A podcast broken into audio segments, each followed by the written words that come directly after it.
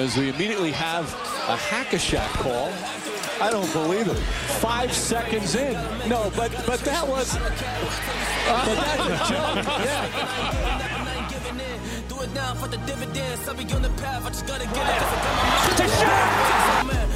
Wait has ended after a half century. The Milwaukee Bucks are NBA champions once again. And this is his house.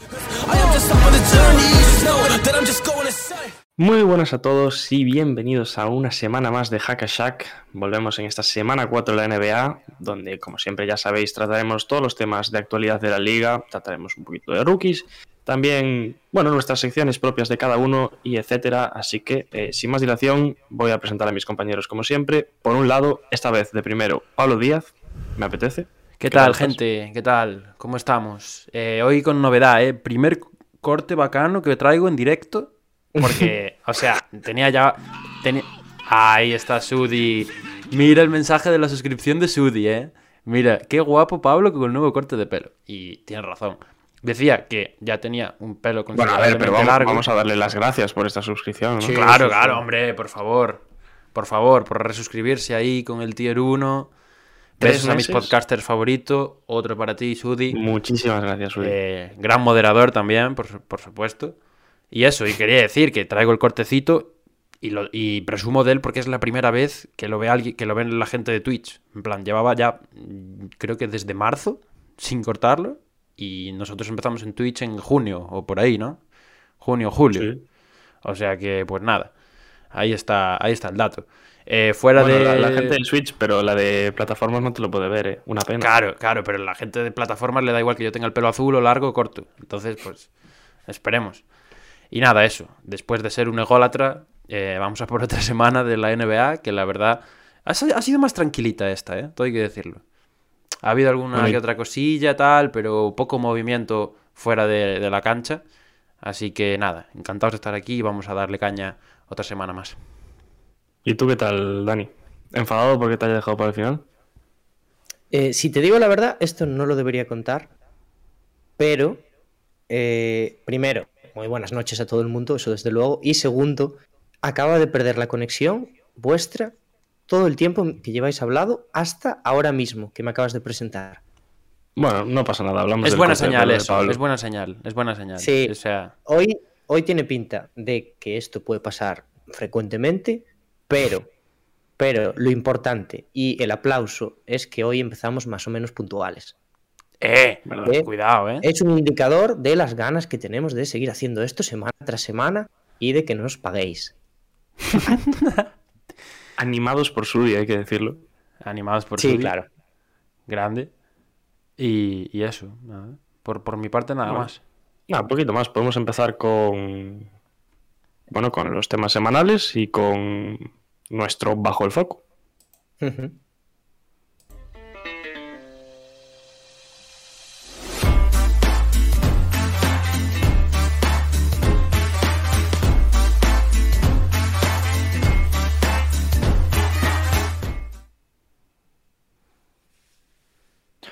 Bueno, espero que se esté viendo ya en pantalla.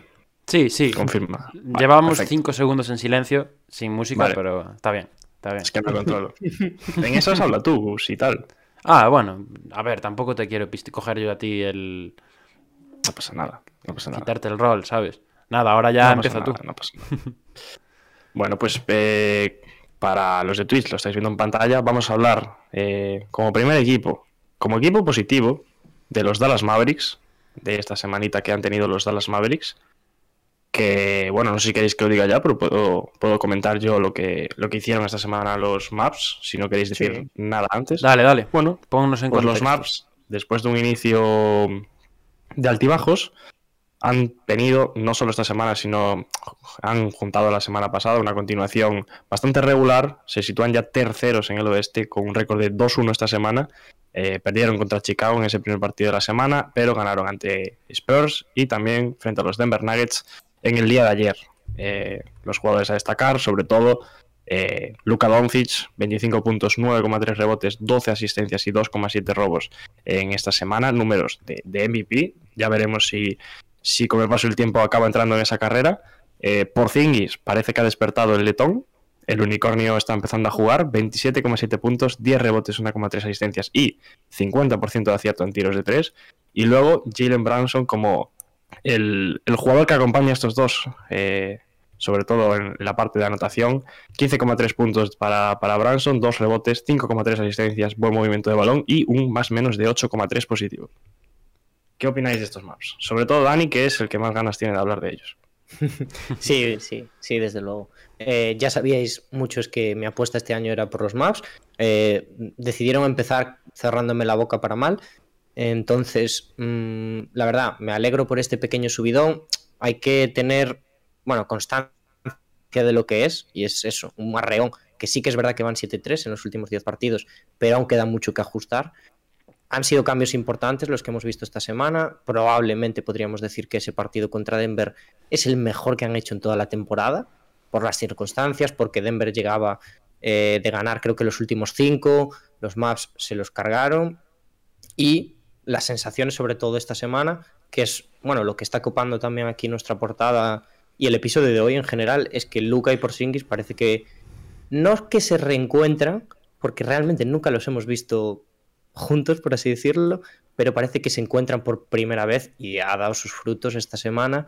Eh, no sé muy bien si sabéis cómo está el tema de bueno, la torcedura de tobillo de Luca, porque en el Sí, último cuarto... Shams, acaba Shams de- dijo hace nada sí. que, que no tiene problema ninguno. Que no Será hay daño pero- estructural. partido, ¿no?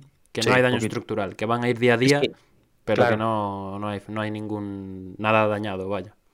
Es que no entrenó a- eh, hoy, creo, puede ser.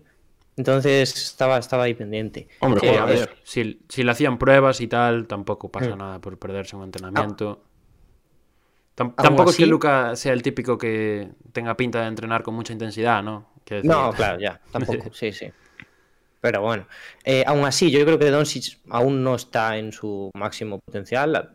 Numéricamente tampoco está siendo súper dominante, por así decirlo, pero esta semana por Sinkis, bueno, ha hecho la mejor semana igual en dos años, tranquilamente. Eh, sí, simplificando su juego eh, ofensivamente y aumentando la eficiencia. Mm, yo creo que esta semana confirma una cosa en Dallas y es que los quintetos pequeños en los Mavericks son súper importantes y esta semana, el tiempo que han estado sin hombres grandes, se ha visto que han ganado partidos. Porzingis jugando de 5, entendiéndose con Luca, por mucho que a Porzingis no le guste y que a Kit eh, esté encantado con Powell, por muy mal que juegue, eh, demuestra que la relación Luca-Porzingis puede dar sus frutos con el letón de 5. O sea que yo saco buenas conclusiones de esta semana y muy contento, la verdad. Bueno, yo he de decir eh, que estaba totalmente en contra de hablar de los Mavericks hoy. O sea que Dani, podríamos decir que ha impuesto un poco el tema de hoy debajo el foco. Sí es cierto que, pues lógicamente... Bueno, Diego Dallas- estaba conmigo, ¿eh? A ver, Sí, a ver, todos sabemos que, que tú le pones un poco la, la pistola en la cintura a Diego, ¿no? Y Diego se deja un poco llevar, la verdad. Si yo hubiera estado presente en esa conversación, porque no fue simultánea, No hubo otro, otro gallo Que cantaría. el problema es que no estás presente, podríamos decirlo así. Uh, Vale, vale. Empezamos otra semana más con las pullitas, así de gusto. Es que sacaste tú el tema. No, no, yo iba a expresarme y diciendo que yo quería hablar de los Suns. O sea que... Que si también la- hubiese estado bien. Claro, si por la audiencia se está echando las manos a la cabeza, que es posible que se estén echando las manos a la cabeza diciendo, pero ¿cómo no hablan de los Suns que llevan nueve victorias seguidas? Eh, las, las quejas, las reclamaciones a Daniel Cortiñas. Ahí está. Sí, ya estoy acostumbrado Eh. a recibirlas así. Hoy estás con las indirectas, soy fuerte, ¿eh? Ya hablaremos de los Suns. No, no son indirectas. no son Ah, bueno, indirectas. bueno. Eh, pues nada, no, vamos a hablar un poco de Dallas, que lógicamente es otro de los, de los grandes nombres de, de las últimas semanas, aunque esta semana, como veis en pantalla, bueno, ya ha dicho Diego, el récord es un 2-1, que tampoco es muy llamativo, pero la sensación a nivel general es que van, van progresando. Y, bueno, yo creo que yo creo que al final Dallas es un equipo que está ahora mismo llegando al nivel del que, del que podíamos esperar. Un equipo competitivo, que, que tiene piezas para ser importante, porque lógicamente Doncic es un candidato MVP todos los años que esté a su máximo nivel. Eh, por Singis, la mejor noticia hasta ahora, ha vuelto bien desde, desde la lesión. Y también, sin olvidarnos, lógicamente, de Jalen Branson, que yo lo traje en mi sección la semana pasada y ahora está aquí en Bajo el Foco, porque está rindiendo a, un nivel altísimo. También ha tenido muy buena semana y muy buenos últimos partidos Tim Hardaway Jr., que es otro de los que tiene que estar ahí al, al pie del cañón. Y bueno, vamos a ver cómo, cómo evolucionan. Eh, les falta Maxi Cleaver, ¿no? Que tiene que, recuperar un poquito el nivel, tiene que, que completar un poco el puzzle. Y, y, veremos qué pasa con estos maps. Yo soy, sigo siendo un poco escéptico. Creo que eh, están un poco estancados en lo mismo en lo que llevan los últimos años. Ya lo hablamos en, las predicciones. Yo, la verdad es que por ahora la sensación que me da los Mavericks es que son o iguales o peores de, los que de lo que eran el año pasado con, con Jason Kidd, que no me convence mucho. Pero, pero bueno, yo creo que si Doncic se lo propone, eh, estos maps pueden llegar muy lejos y sin duda pueden, en un año concreto, ¿no? Con unas circunstancias así muy, muy especiales, pueden sorprender a cualquiera y, seguro que van a estar en la pelea en el oeste. Mira, yo creo que es importante en los maps que, que están encontrando sensaciones positivas, eh, más allá de sí. las victorias, que, que, también son importantes, sobre todo con ese inicio regulero que, que dejaron, que están dejando sensaciones positivas, sobre todo eh, la parte de Porzingis, porque era una parte que se necesitaba, un, un jugador que, que, necesitaba ser, estar activo para que estos maps eh, sacasen adelante eh, partidos y ya pensando en cosas más grandes, eh, compitiesen. Y yo, mm, cambiando un poco del tema de lo que estabais hablando vosotros, que os estabais centrando un poquito en, los titulares, yo creo que también hay que destacar en estos maps eh, la parte de los jugadores más, más de rol, de los secundarios, porque están en muchos, momen en muchos momentos del partido, perdón, eh, manteniendo al, equipo en, en, eso, compitiendo y muchos de ellos, eh, viendo estadísticas, por ejemplo, tienen un más menos posi positivo, lo cual eh, te deja buenas sensaciones y dice que el banquillo de los maps eh, puede competir con, contra otros jugadores, contra otros banquillos o contra otros secundarios de la liga y que los maps no pierden el partido en esos, en esos momentos, con lo cual eh, Luca, Porzingis, eh, los que se tienen que jugar los, los aspectos, los momentos decisivos, perdón, parece que nos hablar hoy, eh, cuidado, eh, del partido, Viene eh, se sienten más arropados por esos eh, jugadores de banquillo que son capaces de mantener al equipo en el encuentro y enchufados. O sea, yo creo que es un punto que, que los maps están teniendo. También hay que tener en cuenta que, lo, por ejemplo, Doncic, lo decía Dani, todavía no está a ese nivel que nos tenía acostumbrados otros años, sobre todo en anotación. Eh, pero estos maps eh, yo creo que están a la mitad de, de, su potencial todavía. O sea, les queda mucha temporada por mejorar. Eh, Jason Kidd, estoy con Pablo, que, que, no me acaba de convencer. Pero eh, por el momento, estas últimas dos semanas están funcionando y están sacando los partidos adelante, que es lo importante. Sí. Tú, tú decías eh, que la segunda unidad estaba manteniendo, incluso está, mmm, por decirlo sí, así, sí. están sacando ventajas ahí. O sea, eh, en, en, las últimas semanas Dallas ha superado al resto de equipos en, en, esos momentos en los que juegan los suplentes. Ahora hemos visto que Porzingis ha subido muchísimo el nivel esta semana, por ejemplo, pero eh, es lo que dices tú, hasta el momento, precisamente la segunda unidad, con Branson y, y, compañía, eran los que estaban llevando estos maps a donde están ahora, porque van terceros, que está bastante bien.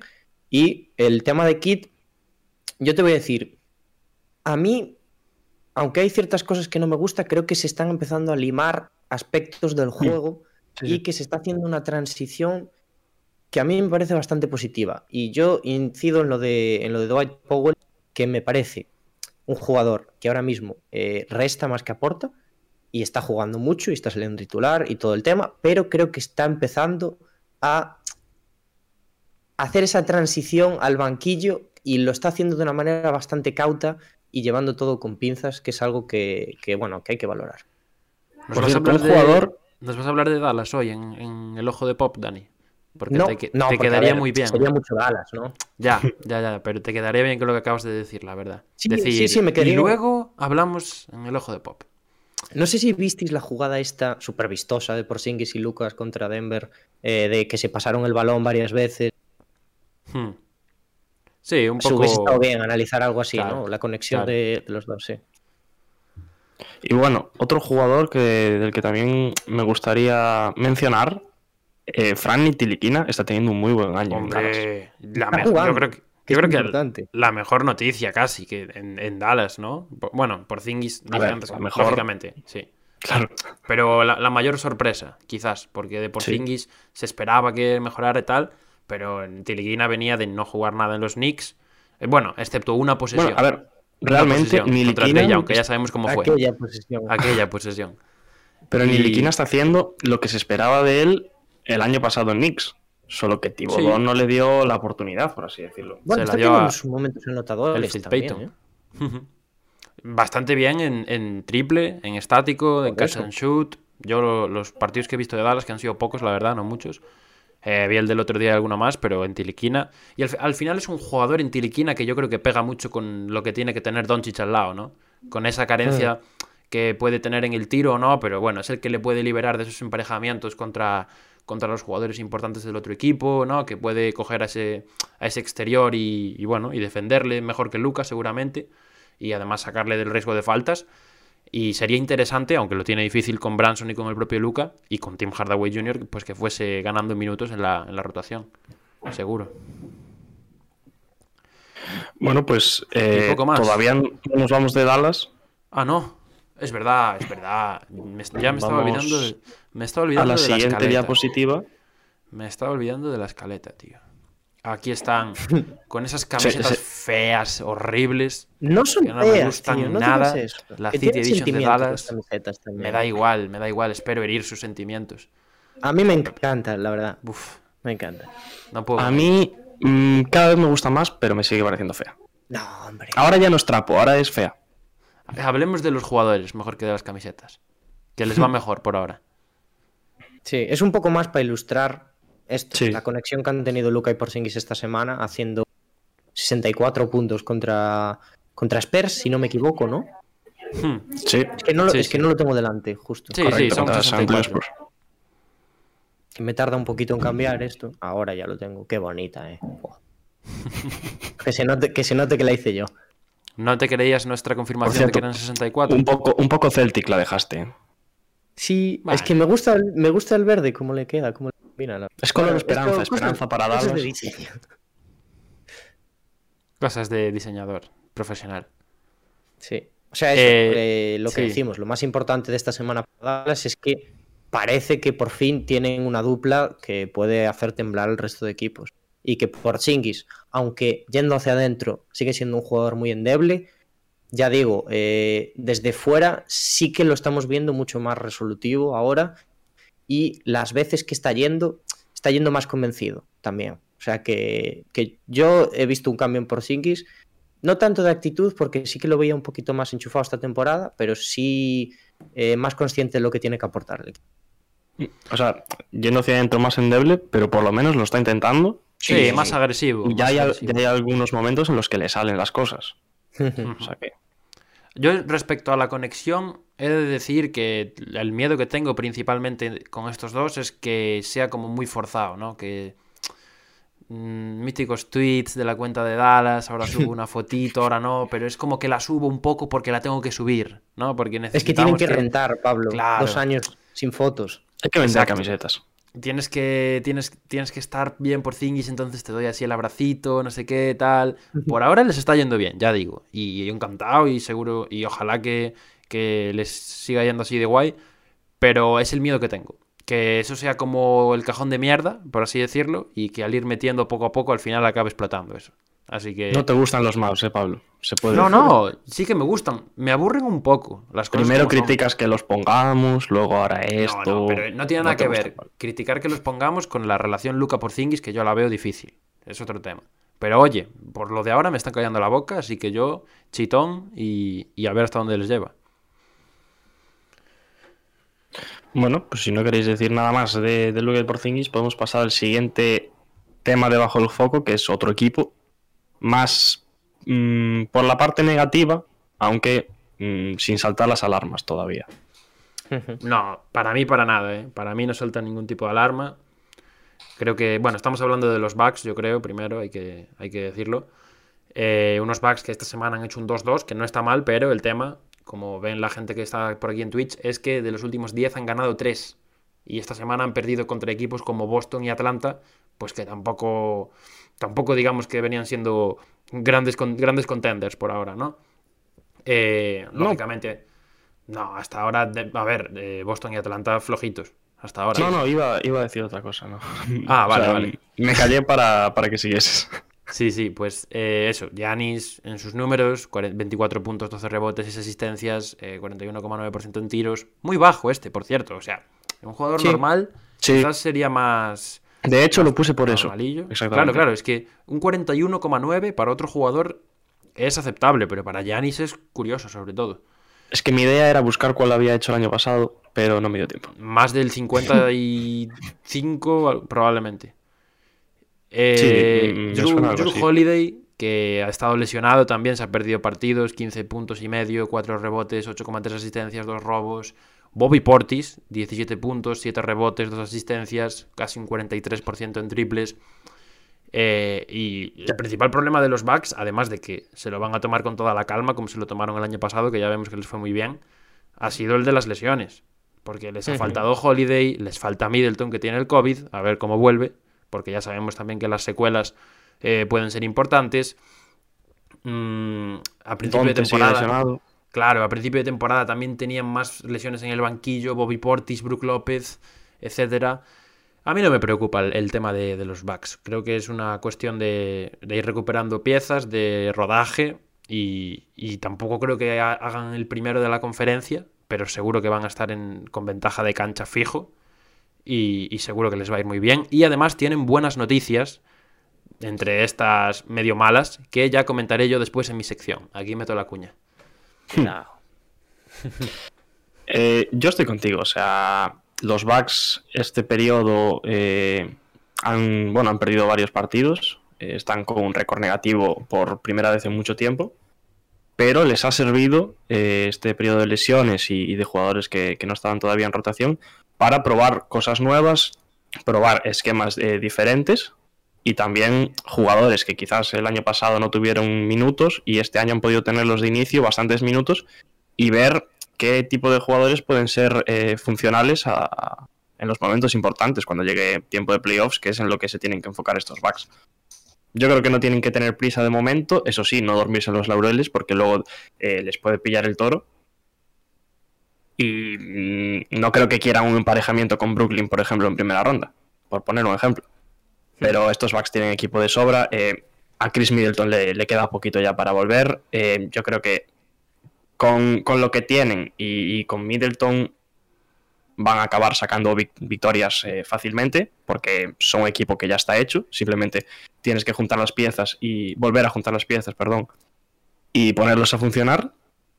Y para mí no, no hay problema ninguno. Giannis sigue a un, a un buen nivel, pero todavía le falta muchísimo para, para llegar al, al nivel que nos tiene acostumbrados. Eh, está bastante relajado Giannis Antetokounmpo. Eh, no voy a nombrarlo, se lo voy a dejar a Pablo para luego.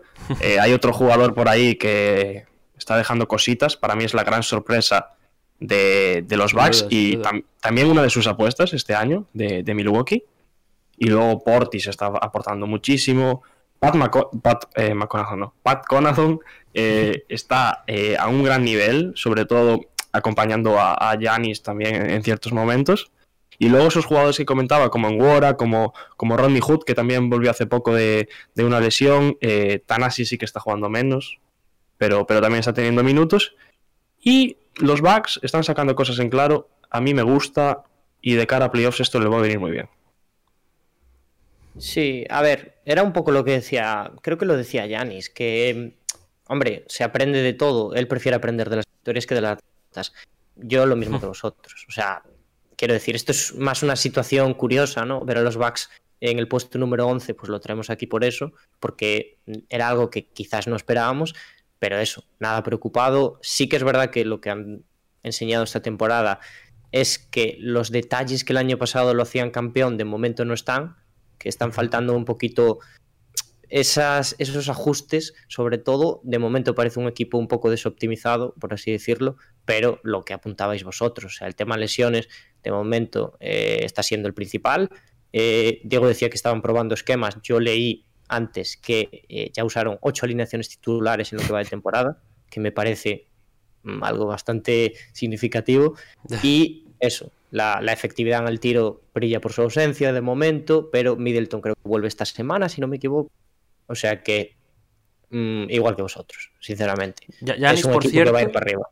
Giannis, por cierto, que ha sido elegido como hombre del año de la revista eh, GQ, creo. Además de atleta del año, lógicamente. Y salía ahí. ah, ha sí, hecho, sí, es verdad, lo vi. En ha hecho una sección de. Holland, ¿no? Sí, sí, eh, elegido como hombre del año. Con ahí presumiendo de figurín, tal, no sé qué. Me pongo un buen outfit, no sé qué, no sé cuánto, postureo y demás.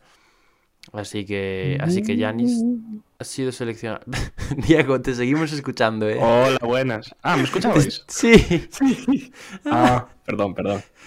Perdón, perdón. Señoras Estaba y aquí señores, paniqueando. no os asustéis, era Parecía el fantasma, fantasma, el espíritu de Diego, tío. Cuando a Diego se le va la conexión. Eh, pues se me fue ahí por unos momentos el espíritu de Diego, tío. Diego, menos mal que dijiste eso, también te digo. Sí, sí, menos mal. Eh, Pido bueno, disculpas. no Eh, sé nada, si eh, iba a decir, dije que dio una entrevista para JQ. No sé si comentasteis algo de eso. Sí, sí, que lo han elegido como hombre del año. para no, no, pero sí, que en la entrevista, pues eh, eh, Bleacher Report eh, saca un poco lo que, lo que dijo sobre ello, que escogió quedarse en, en Milwaukee, bueno, después de hablarlo con su familia, porque cree que es el, el lugar que, bueno, que le vio nacer, por así decirlo, eh, baloncestísticamente hablando en la NBA, y que lo fácil sería irse, y él optó por, por un camino más complicado, aunque tuviera más presión. Eh, también le preguntaron por si tenía beef con Harden, mm, obviamente lo negó. Y, y otra pregunta que no sé si está bien puesta su respuesta, pero me gustaría escucharla, porque viene a decir algo como si que eh, em, si se iría potencialmente, ¿no? De- del equipo. Dijo que esta ciudad nos ha tratado muy bien a mí y a mi familia, pero que esto puede cambiar en dos años. O sea, A ver, yo me gustaría escucharlo, no, no me lo voy a tomar eh, al pie de la letra, Por lo que yo vi, pero Diego, ¿eh? Lo- yo leí lo mismo y al parecer eh, era un poco sacado de contexto. Porque yo Vale, vi a, no sé a quién fue, mencionarle, mencionar ese tweet con un con la continuación, con el párrafo siguiente, y como, como- en el que dices tú como que habla de nuevos retos, ¿no? De buscar nuevos retos, nuevos desafíos. Y en el siguiente párrafo como que especifica, especificaba un poco que nuevos retos que serían dentro del mismo equipo, ¿no? Porque una, decía que una vez llegues al tope, no sé qué, tienes que buscar un nuevo objetivo, un nuevo tal, ¿sabes? Una nueva, una nueva cima que alcanzar. O sea que no lo decía tanto en, en ese sentido de irse de Milwaukee, sino de mm, automotivarse, de seguir teniendo la, la motivación en, en el equipo. vale, vale. Me creo, quedo más tranquilo. Creo, creo. y por mi parte, de los Bucks, poco más. No sé si queréis comentar algo más. No, No. no, no. Baden-Holzer, Dani, ¿no quieres hablar de, de Baden-Holzer? Hoy- hoy Ahora, que... ahora que es mi momento para atizarlo, Claro, ¿no? ahora que puedes. No, yo soy una persona que. Hombre, ahora no es momento. Quiero Bien, decir. Yo siempre he defendido mi postura con Baden-Holzer. Ya sabéis que no es un entrenador de mi agrado, pero. No me parece, no me parece que sea un momento para al entrenador. Muy bien, muy bien. Bueno, Diego, pues cuando quieras, pasamos. Bueno, pues ahora eh, vamos a, bueno, a otro tema de Bajo el Foco, en el que mm, comentábamos la semana pasada, en la que traíamos novedad, por cierto, en esta seguirá. Dani nos traerá también un videíto esta semana. Eh, que, que hubo una peleita, bueno, peleita, pelea, entre, entre jugadores, bueno, entre Jokic y, y Marquise Morris, que luego se metieron jugadores de Miami por medio también y, y etcétera. Y parece que eso abrió la veda, ¿no? Y esta semana eh, hay un denominador común que se llama Rudy Gobert, que ha estado eh, metido en dos trifulcas, una más que otra, que en la que incluso les metieron multa con Miles Turner, eh, multa económica, claro está. Gobert y Miles Turner en la pelea, bueno, en la pelea no, post rebote creo que es ya, y luego eh, el mismo Gobert con, con Dwayne Dedmon, también los Miami Heat por medio. Eh, este sigue en la pelea por un rebote que se enzarzan un poquito, pero ahí ya no llegan casi a las manos. Yo de toda esta Se- historia... Se está eh, calentando. Sí, sí, se está calentando, pero sin más. O sea, tampoco creo que haya mucho que decir. No llegó al, No. al nivel de las otras.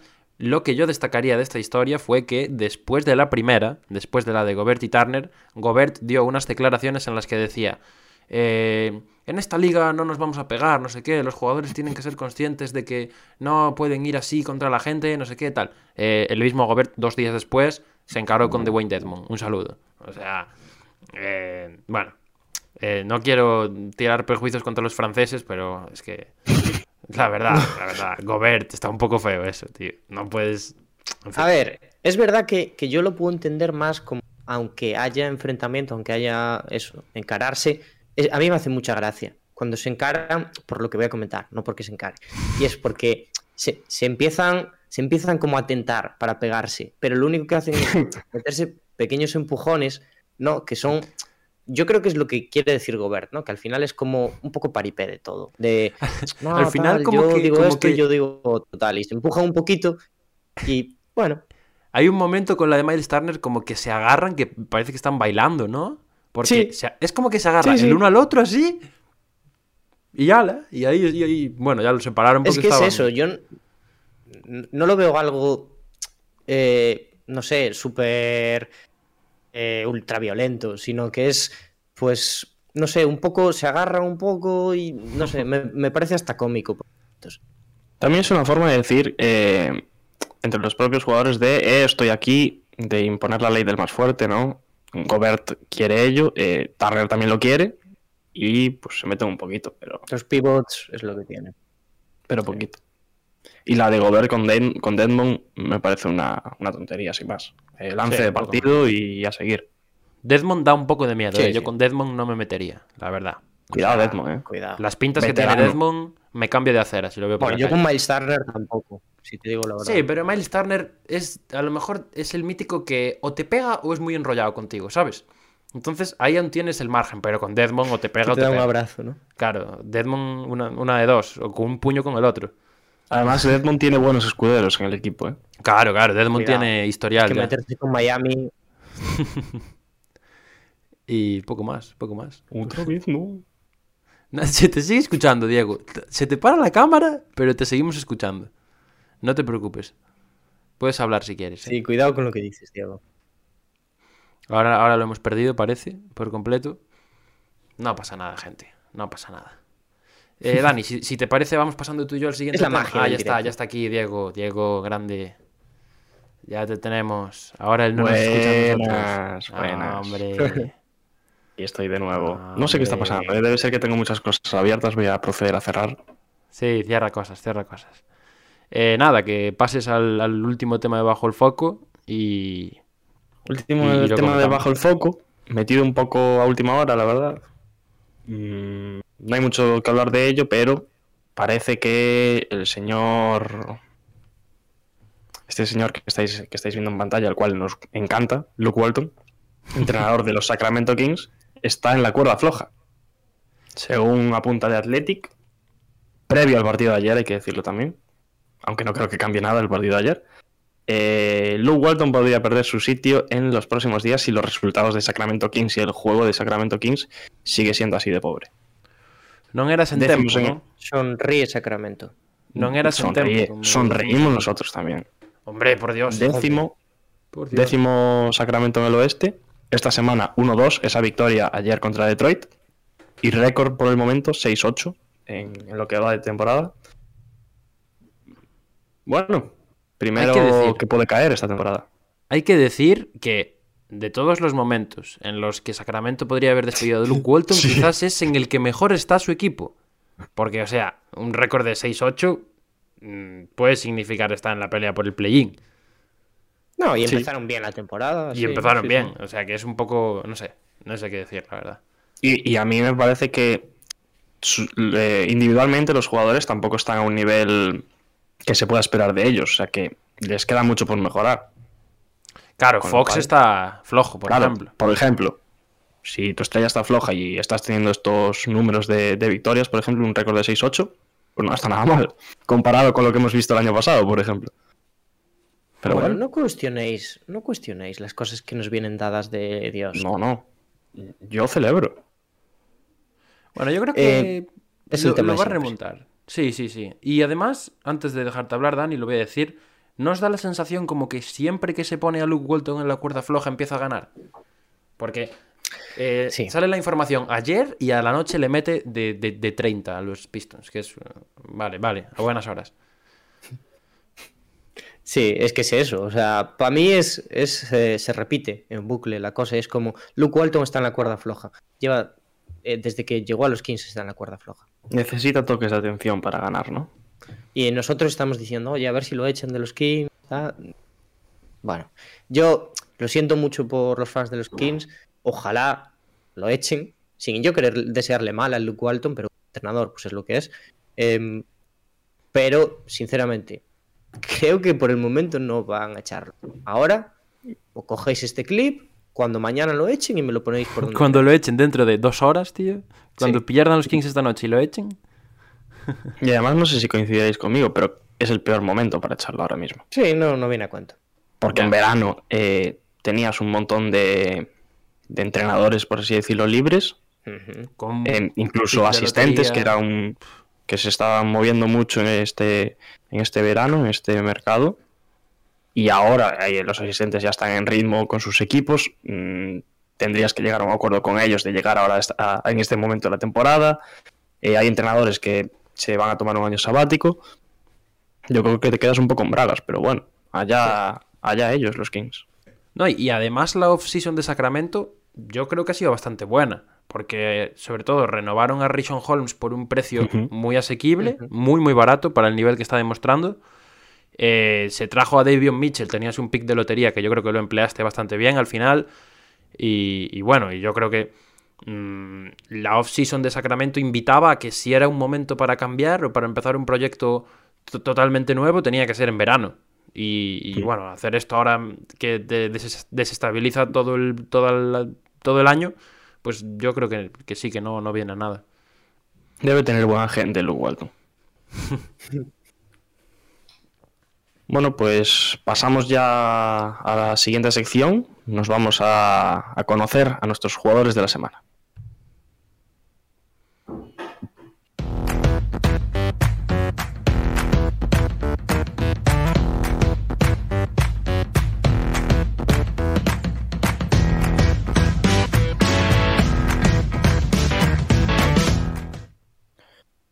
Bueno, espero no haber estado mucho tiempo en silencio ahora mismo. No, la has clavado, la has clavado. Vamos, vamos, celebramos. Normalmente lo clavamos bastante bien, ¿eh? Antes fue una excepción.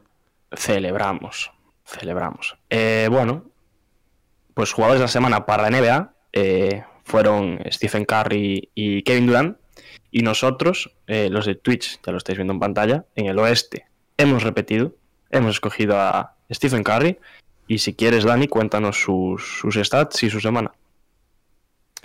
A ver, eh, el tema de Curry es todas las semanas lo mismo. Y una vez que ya ha pillado este nivel, parece que van a tener que, hacer bueno, un nivelazo el resto de jugadores para sacarlo de aquí. Porque, porque es eso. O sea, Curry ahora mismo ya no solo lidera a los Warriors, sino que su equipo es una pisonadora, podríamos decir. Entonces, ¿qué queréis que os diga? Yo contento por los Warriors, y esperar que me acabo de tener un problema aquí. Vale, ya está. Perdón, perdonad que os corte. Perdonado. Eh, qué poco profesionales somos aquí. Qué poco profesionalismo. Todos, ¿verdad? eh, pero todos, no lo digo como pullita. No, no, es verdad, es verdad. Las cosas como son, hay que asumir a veces. Eh, Curry esta semana ha hecho 29,7 puntos, 5 rebotes por partido, 7 asistencias y un más menos, que obviamente en Golden State es positivo y la estrella también lo tiene positivo, 18,7 y jugando 34,7 minutos por partido.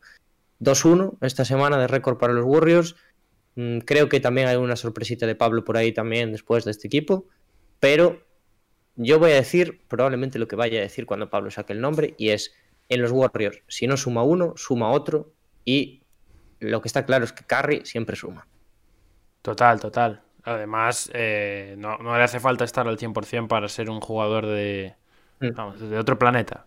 O sea, es una semana que, que la lleva repitiendo todas y podríamos ponerlo aquí todas y estaría bien, o casi todas. Y bueno, está coincidido que estaba Jokic por ahí, que lo comentábamos, ¿no? Cuando estuvimos decidiendo que podría ser un poco la alternativa, tal, pero para mí no, no hay color. Creo que, creo que Curry hay que ponerlo cuando hay que ponerlo. Y, y bueno, y a ver cómo está la lucha, cómo está en la lucha por el MVP, porque se está postulando ya para, para pelear otro año más, vaya. Y, mientras los- Diego habla de Curry, voy a ir al vale. baño. Voy a ir al baño. Ah, perfecto. Profesionalidad ante todo. Claro. sí, pero Stephen Curry. Yo os voy a decir una cosa. eh, me parece que está haciendo un grandísimo temporadón, pero yo personalmente no lo veo al 100%. Sí, es que es eso. Ni, ni mucho menos. O sea, me parece que está un 60-70 y, y que está, no voy a decir viviendo, porque viviendo es una palabra más para, para otro tipo de jugadores, porque eh, no vive de ello, pero me parece que está viviendo de un esquema que, que le viene fenomenal eh, a Curry, que eh, con eh, los jugadores que tienen los Warriors ahora, que lo comentabas tú, Dani, que están siendo una pisonadora, Curry es capaz de... A principio de temporada lo veíamos, no estaba de- del todo al, al, al 100% metido en los partidos y, no, tenía ese acierto que, nos acostumbra, sobre todo de tres, lo está consiguiendo con el paso del, tiempo. Y es que no le hace falta. O sea, es como si vieras a un jugador que, que juega andando y que te hace 30 puntos por partido. No sé, yo tengo una sensación con Curry de que hace las cosas solo, le salen solas. Es, es Es natural, es natural, ¿no? Pero no sé. O sea, me parece Sí, que es está a un nivel extraordinario. Es, es que me parece que es difícil de explicar porque Único, único. único y ya para enlazar, único también es el siguiente, otro que también está en la carrera por el MVP. Este Te lo dejo a este tierra, Pablo. También es único. Madre mía. Eh, pues por segunda vez lo, lo metemos aquí, ¿no? Lo traíamos ya la semana pasada, si no me, si no me equivoco. Kevin Durant.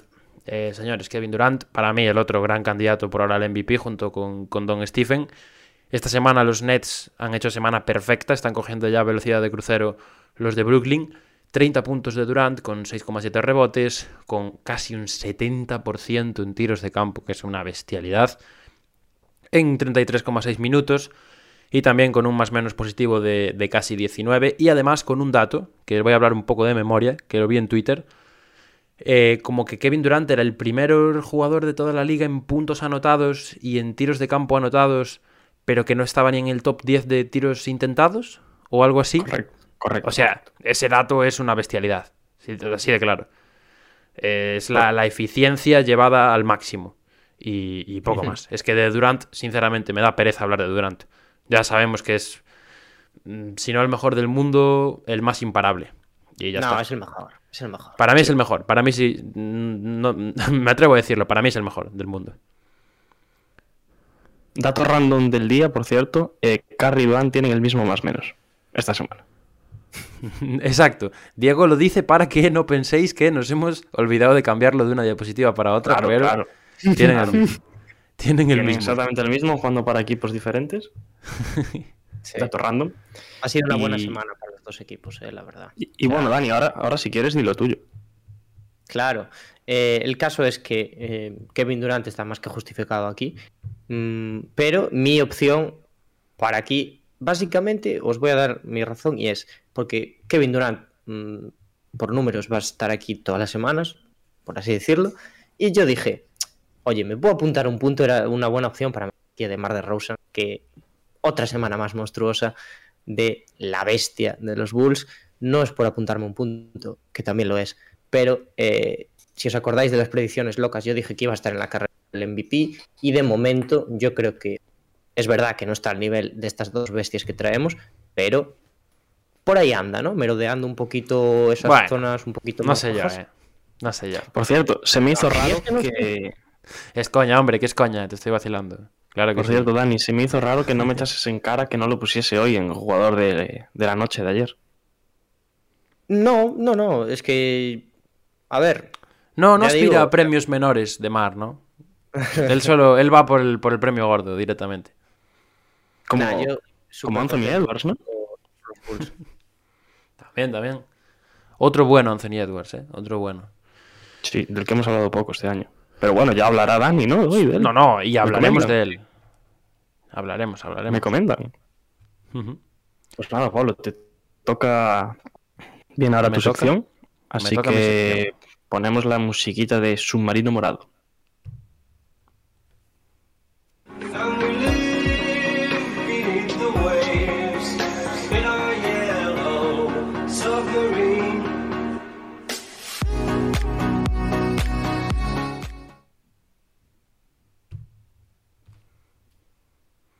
Mm. Ah, bueno, empiezo yo, claro. Yo pensaba que, que Diego me Digo tenía yo, que ¿eh? dar paso. Yo estaba esperando a ver si la clavabas otra vez, pero no, me tenías que dar paso. O sea, no tenías que darme paso y ya empezaba yo. Eh, pues nada, señores, bienvenidos y señoras también a una nueva semana del, del submarino morado, de mi sección que yo traigo aquí todas las semanas con todo el cariño del mundo, en la cual pues repasamos, como ya sabéis, un poco eh, las performances o las semanas más infravaloradas o bajo el radar o que no se han hablado tanto de ellas en, en las redes o en, en- el mundo NBA, por así decirlo. Y esta semana he de decir que había varios candidatos, así que hemos aumentado a uno más. Son cuatro jugadores los que os traigo esta semana, así que vamos a ir un poquito más rápido. Empezamos con Tyrese Maxi, o lo que yo le he puesto ahí, el sustituto definitivo de Ben Simmons, en el puesto de base de Filadelfia, ya lo veremos. Eh, la semana de Maxi ha sido tremenda. Casi 30 puntos por partido. La de los Sixers no tanto, porque han perdido todo. han hecho un 0-3, ¿no? Pero bueno, oye, el chaval... 0-4, creo. O 0-4. Pero darle tiempo al chaval que, que vaya mejorando. Bueno, si mejora esto, cuidado. Lo que iba diciendo, casi 30 puntos por partido esta semana, con un tiro de campo, un porcentaje de casi 59%, 4 asistencias por partido. Eh, os pregunto, ¿cómo, ves a- ¿cómo veis a Maxi? Y si realmente creéis que está haciendo olvidar lo que podía aportar Ben Simmons a este equipo.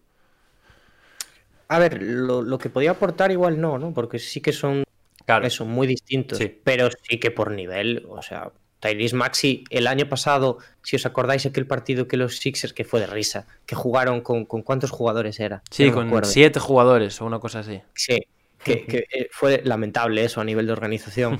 Eh, pues Tyrese Maxi metió treinta y pico puntos también y ya dejó pasada de que en anotación puede ser una bestia cuando se lo propone y este año, bueno, esta semana y el resto del curso está haciendo unos números muy imponentes.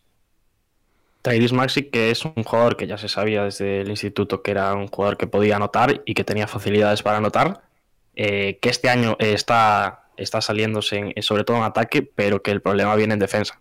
Eh, me parece que es un jugador que, que en ataque te, te aporta mucho, pero que en defensa es un jugador que te resta en demasiadas jugadas como para salirte rentable. Eh, esta semana se le ha visto a, a los Sixers, que han perdido, bueno, lo han perdido todo. Y, queda mucho por mejorar. Eh, lo comentaba yo la semana en mi sección, los puse eh, en top. Igual los gafé un poco, la verdad. Pido, per- pido perdón a los fans de Sixers. Pero esta semana todo lo contrario, 0-4. Con un gran Tariq Maxi, eso sí. Pero eso, eh, tiene que mejorar en muchísimo en defensa si quiere eh, olvidar a Simons. Sí, eso es verdad, eso es verdad. Pero bueno, sorprende sobre todo porque, si no me equivoco, hablo de memoria, es el, el cuarto máximo anotador de la semana en toda la liga, que dice bastante. Así que nada, Pues dejamos ahí al bueno de Tyrese. Y nos vamos con otro nombre, con otro jugador que ha tenido una semana fantástica y ya nos hacía una pequeña introducción Dani antes de que era de los Warriors. Oye, yo creo que menos la primera semana en todas he traído a alguien de los Warriors. Sí, sí, sí. Por algo será, por algo será. Y es que esta semana le toca a Andrew Wiggins. Andrew Wiggins, eh, lo he puesto ahí, nuestro antivacunas casi favorito, porque hay otro que está por encima en nuestros corazones, todo hay que decirlo. Kyrie Irving, pues de ahí no se puede bajar. Y eh, he puesto que ha encontrado su sitio en los Warriors. ¿A esto con qué me, ¿A qué me refiero con esto? Bueno, voy a leer las estadísticas antes, 26 puntos por partido, 58,5% en tiros de campo, 5,7 rebotes. Y la sensación, y ahora voy a lo que me refería, de que es un jugador que ha encontrado su, su adaptación al final, ¿no? Como el rol de qué jugador quiere ser. Que es un anotador de segunda línea, que es un jugador con un jugador atlético, que puede aportar también en defensa si tiene un buen día. Eh, un tío que tiene buen tiro, que es siempre un, jugador del que estar pendiente por parte de, la, de la defensa rival. Y, y yo sé que es difícil pensarlo así porque, lógicamente, tenemos su concepción como la de un número uno del draft, que es un jugador que siempre se proyecta para ser un transatlántico de la liga, para ser una superestrella. Pero, pero yo creo que Wiggins al final se ha quedado en un jugador muy aprovechable, muy aprovechable, y aunque le ha costado, y aunque ha habido rumores detrás de su nombre eh, durante varios años, yo creo que ahora en Warriors se está acomodando y está dando su, su mejor nivel. Es un poco postureta decirlo, hablando de una semana solo, pero hay que decir que todo el curso, la verdad es que no ha estado nada mal Wiggins. Es que, es que Wiggins podría estar por curso aquí. O sea, Sí. esta semana sí que brilla por números, pero una vez lejos de las responsabilidades que tenía en Minnesota, que yo sinceramente creo que le agobiaba un... eh, eso, un poquito más tapado, es donde tiene que estar. Y la temporada pasada ya subió mucho el nivel y, dejó detalles en los Warriors que mm, animaban a que siguiese en el equipo y que pueda aportar en un equipo campeón. Y Wiggins esta semana ha metido un montón de puntos, pero el resto de semanas es un jugador súper cumplidor y que aporta un montón a los Warriors. Muy de acuerdo con vosotros. eh, mejorando con respecto al año pasado ya, que ya había tenido un año bastante decente en Warriors. Y me atrevería a decir que ahora mismo es uno de los jugadores más infravalorados, más infravalorados de la liga. Sin tener en cuenta, igual, ¿eh? claro está, que, que ha sido un número uno del draft, que este tenía unas expectativas mucho más altas que él, pero estamos viendo a un jugador totalmente distinto de esas expectativas con las que llegó, que ha sabido reponerse a las adversidades que, que ha encontrado, como decía Dani, en Minnesota, donde no se lo trató muy bien. Y para mí está bastante infravalorado y sí que me parece un jugador eh, muy debajo del radar porque incluso los propios Warriors, en el que podríamos decir que podría ser top 3 ahora mismo, eh, sin Clay, eh, en cuanto a importancia en el equipo, eh, creo que tampoco se está hablando nada de él este año. Y por último, a ver cómo, recordando, parafraseando aquellas declaraciones de cuando se vacunó, a ver cómo tiene el cuerpo dentro de 10 años, ¿no? A ver si sigue vivo y puede seguir jugando en la NBA. No sé si en 10 años seguirá jugando, pero, pero el pobre esperemos que le vaya bien eh, en términos de salud, que sí, hombre, que la vacuna no te, no te hace nada malo, hombre. Tranquilo. Y vamos con el tercer, el tercer nombre, tercer jugador de la semana. Este lo he metido un poco. Me ha salido un poco sarpullido al ponerlo. Me ha costado escribir el nombre, pegar las estadísticas, tal. Dennis Schroeder. No me quedó muy buen recuerdo suyo en los Lakers el año pasado, pero esta semana eh, ha sido para, para enmarcar. Eh, sobre todo recordaréis ese partido, esa victoria contra los Bucks en la prórroga, ¿no? Que mete 38 puntazos. Y pues bueno, los promedios de la semana no son menos. 25 puntos por partido, 4,3 rebotes, eh, un 51,5% con, un, con una gran cantidad, con un gran volumen de tiro eh, por su parte. Y parece, como pongo ahí, que resucita en un inicio que ha sido bastante turbulento de, de los Celtics, aunque aún tiene cosas como 5 pérdidas que promedió por partido esta semana. Así que le apuntamos también ese. No podía no apuntarle, no darle una collejita a Schroeder yo. O sea que, o sea que nada, le reconocemos el, el buen trabajo y, y a ver cómo le va a partir de ahora. Y de hecho, eh, perdón, Dani, Dime. eh, su, su peor partido fue, fue ayer, en el, que, en el que los Celtics se quedaron incluso en baja puntuación, algo que está siendo muy común en los partidos de Boston este año. En varios se están quedando en puntuaciones por debajo de los 100 puntos, también en la liga, hay que decirlo. Eh, nuevas tendencias parece que hay este año. Pero, pero Dennis Schroeder ha cumplido esta semana. Le, le costó un poquito empezar. eh, fue cogiendo ritmo con, con el paso de las semanas. Está ha tenido una buena. Mm, veremos si es capaz de mantenerlo. Es la duda que, que me deja Dennis Schroeder porque todavía le faltan cosas y considero que es otro estilo Tyrese Maxi que en defensa eh, pierde mucho. Ya, ya, ya. Aunque por ahora no está siendo mala su temporada en general, ¿eh? Porque estuve re- revisando el otro Bueno. día y 17 puntos por partido, demás, ya es mejor que la de los Lakers, por ahora. Hombre. Tiene, tiene pero- un, precedente fácil de superar. Pero los Lakers así con las tonterías, ¿cómo van? 8, 8, 8-7. 8-7 Es que- con la de ayer, puede ser. Eh, Es que los Lakers, se está riendo mucha gente de los Lakers. Lakers. Sí, bueno, A- vamos final- tirando, ¿no? Vamos Sí. tirando. Sí, sí. A ver, Anthony si es pesimista, A ver pesimista hablamos de los Lakers. A ver, hay que ver también el calendario que han tenido los Lakers. ¿eh? Eh, bueno, le bastante, ganamos sí. a Miami el otro día, ¿eh? Le ganamos a los Heat. Perdiste dos veces contra Oklahoma. Ya lo sé, pero quiero decir que lo mismo que te doy, te lo quito. Es lo mismo. Bueno, siempre copan los Celtics las cosas. Eh, Schroeder, yo pa- a mí los Celtics es que cada día me sorprenden más. Porque que haga esta semana Schroeder ahora mismo me parece la NBA, simplemente la definición de la NBA. mm, es algo muy extraño. También te digo, no me parece muy bajo el radar. ¿Por? Porque hizo un partido de 38 puntos. Claro, pero tú, lo que no fue bajo el radar fue el partido. Pero la semana en Sí, general. pero la Nah, semana. pero la el, el semana nombre, el nombre de Schroeder no es muy bajo el radar. Sí, el siguiente, el siguiente partido. mete 28. ¿Tú viste algo de que había metido 28 en algún lado? Sí. Bueno, sí. Seguro. Vale, pero Seguro. yo asocio jugadores bajo el radar no a, a sus partidos, sino a su nombre, a su imagen en la liga. Israel es un tío que, A ver, pero aunque no sea te por esperas que coñas, esté a tiene, números. tiene mucho nombre y se habla mucho de él. Es bajo el radar porque no te esperas estos números de él y más después del año pasado. Pero eso es más sorpresa que bajo el Bueno, radar. intenta venderlo, Pablo, no pasa nada. Yo lo intento vender, pero oye, eh, Nosotros acepto te las críticas constructivas y me las apunto para, para la próxima semana, sin duda. Eh, y con esto, con el que nos queda, vamos a terminar la, la sección. Este es mi favorito de esta semana. Y es el que ya os filtré un poquito antes cuando hablábamos de Milwaukee. Grayson Allen. Grayson Allen, que es un jugador, este sí me podéis decir que es bajo el radar, porque si no, yo me levanto y me voy Sí. que, que este año en Milwaukee está metiendo muchísimos puntos. Esta semana son casi 20 por partido.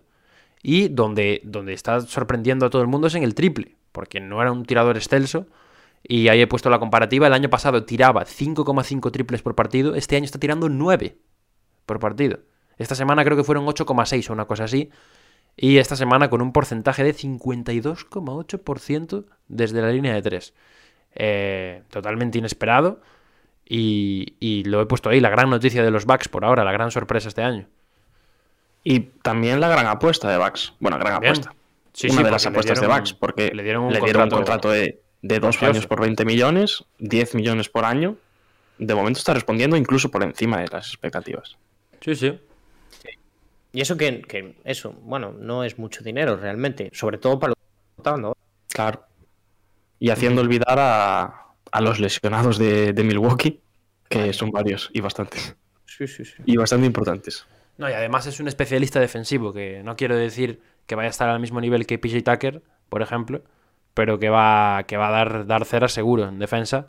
Y si a esto le, le unes esta evolución en el tiro de tres, que a mí, ya insisto, me tiene anonadado, pues, pues apaga y vámonos. Y hasta aquí el, el submarino esta semana, amigos. No sé si tenéis alguna sugerencia, alguna crítica, algo más. Sugerencia, juégatela un poco más para la próxima semana. Me lo apunto, me lo apunto. Estoy de acuerdo. Me la apunto, me la apunto. Pues nada, todo tuyo, Diego. Eh, bueno, todo mío, eh, todo de Dani, porque nos vamos ahora mismo a, a El Ojo de Pop.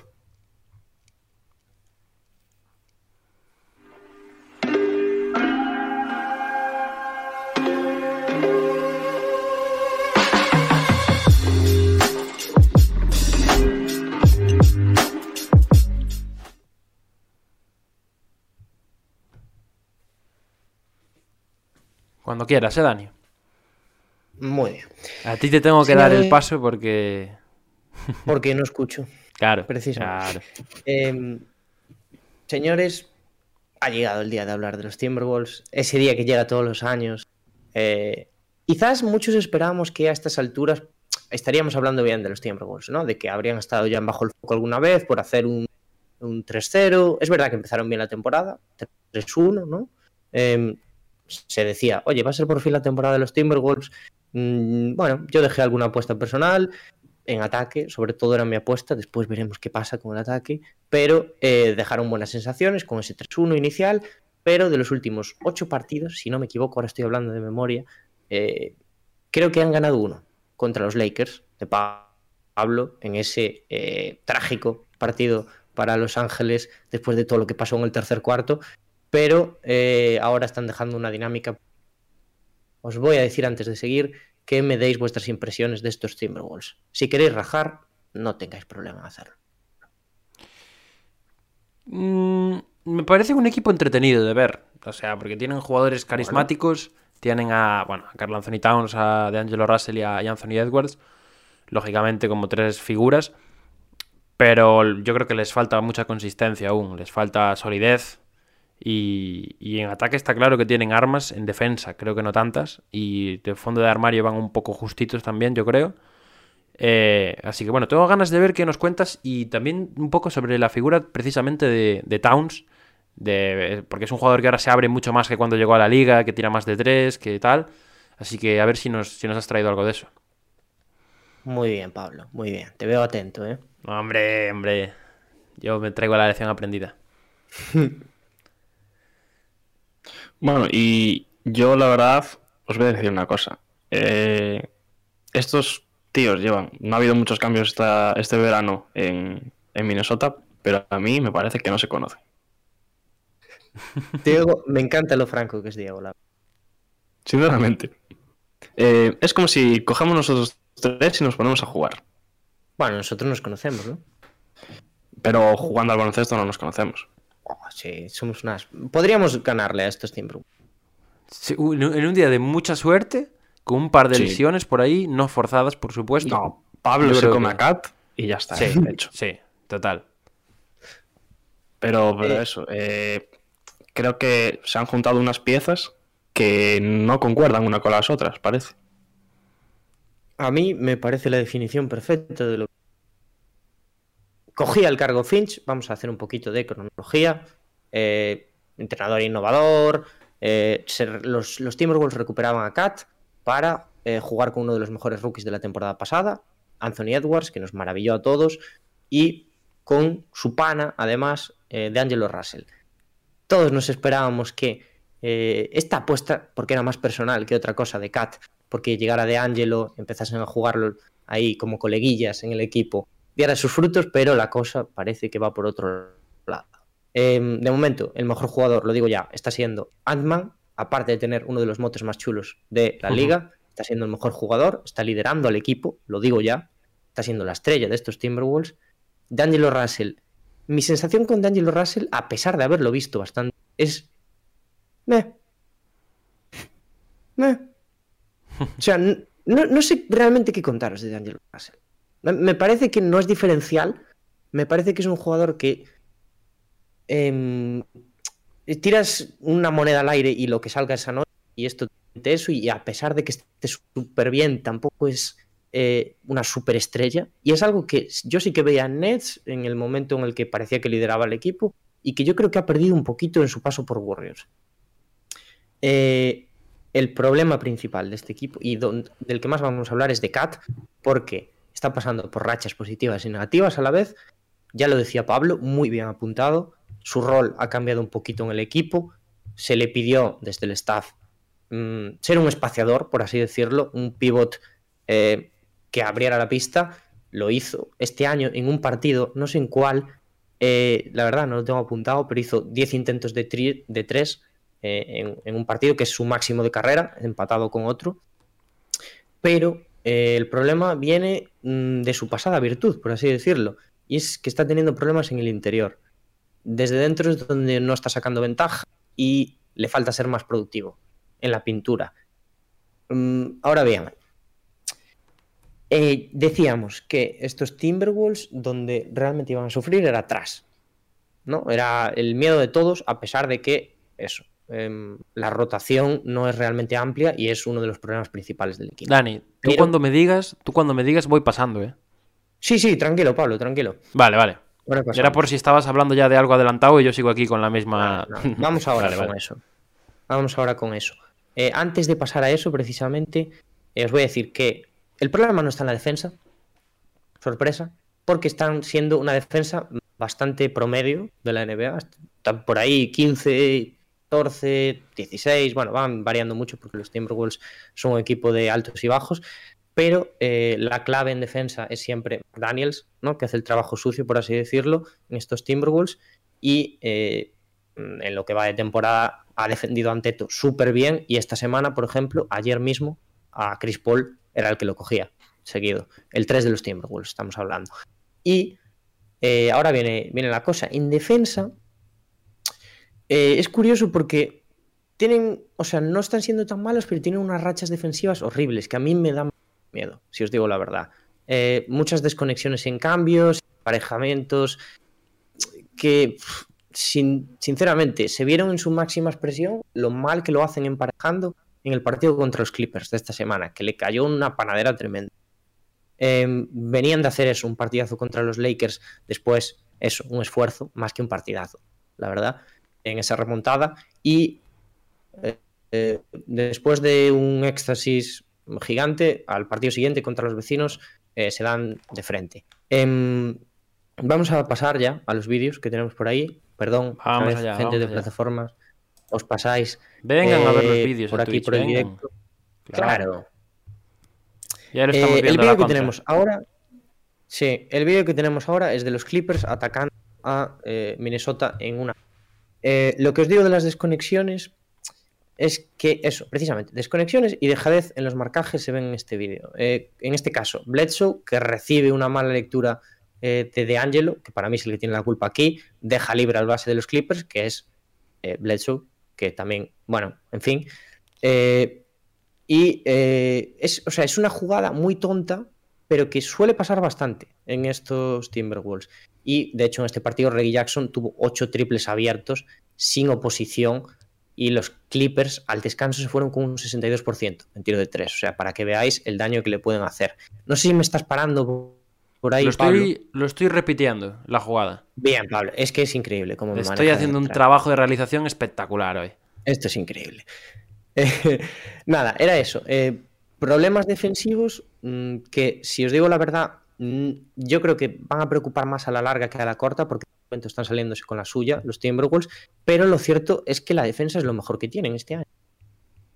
Y diráis, Pues, ¿cómo es curioso. esto? Es un poco curioso, ¿no? Eh, ¿Mm?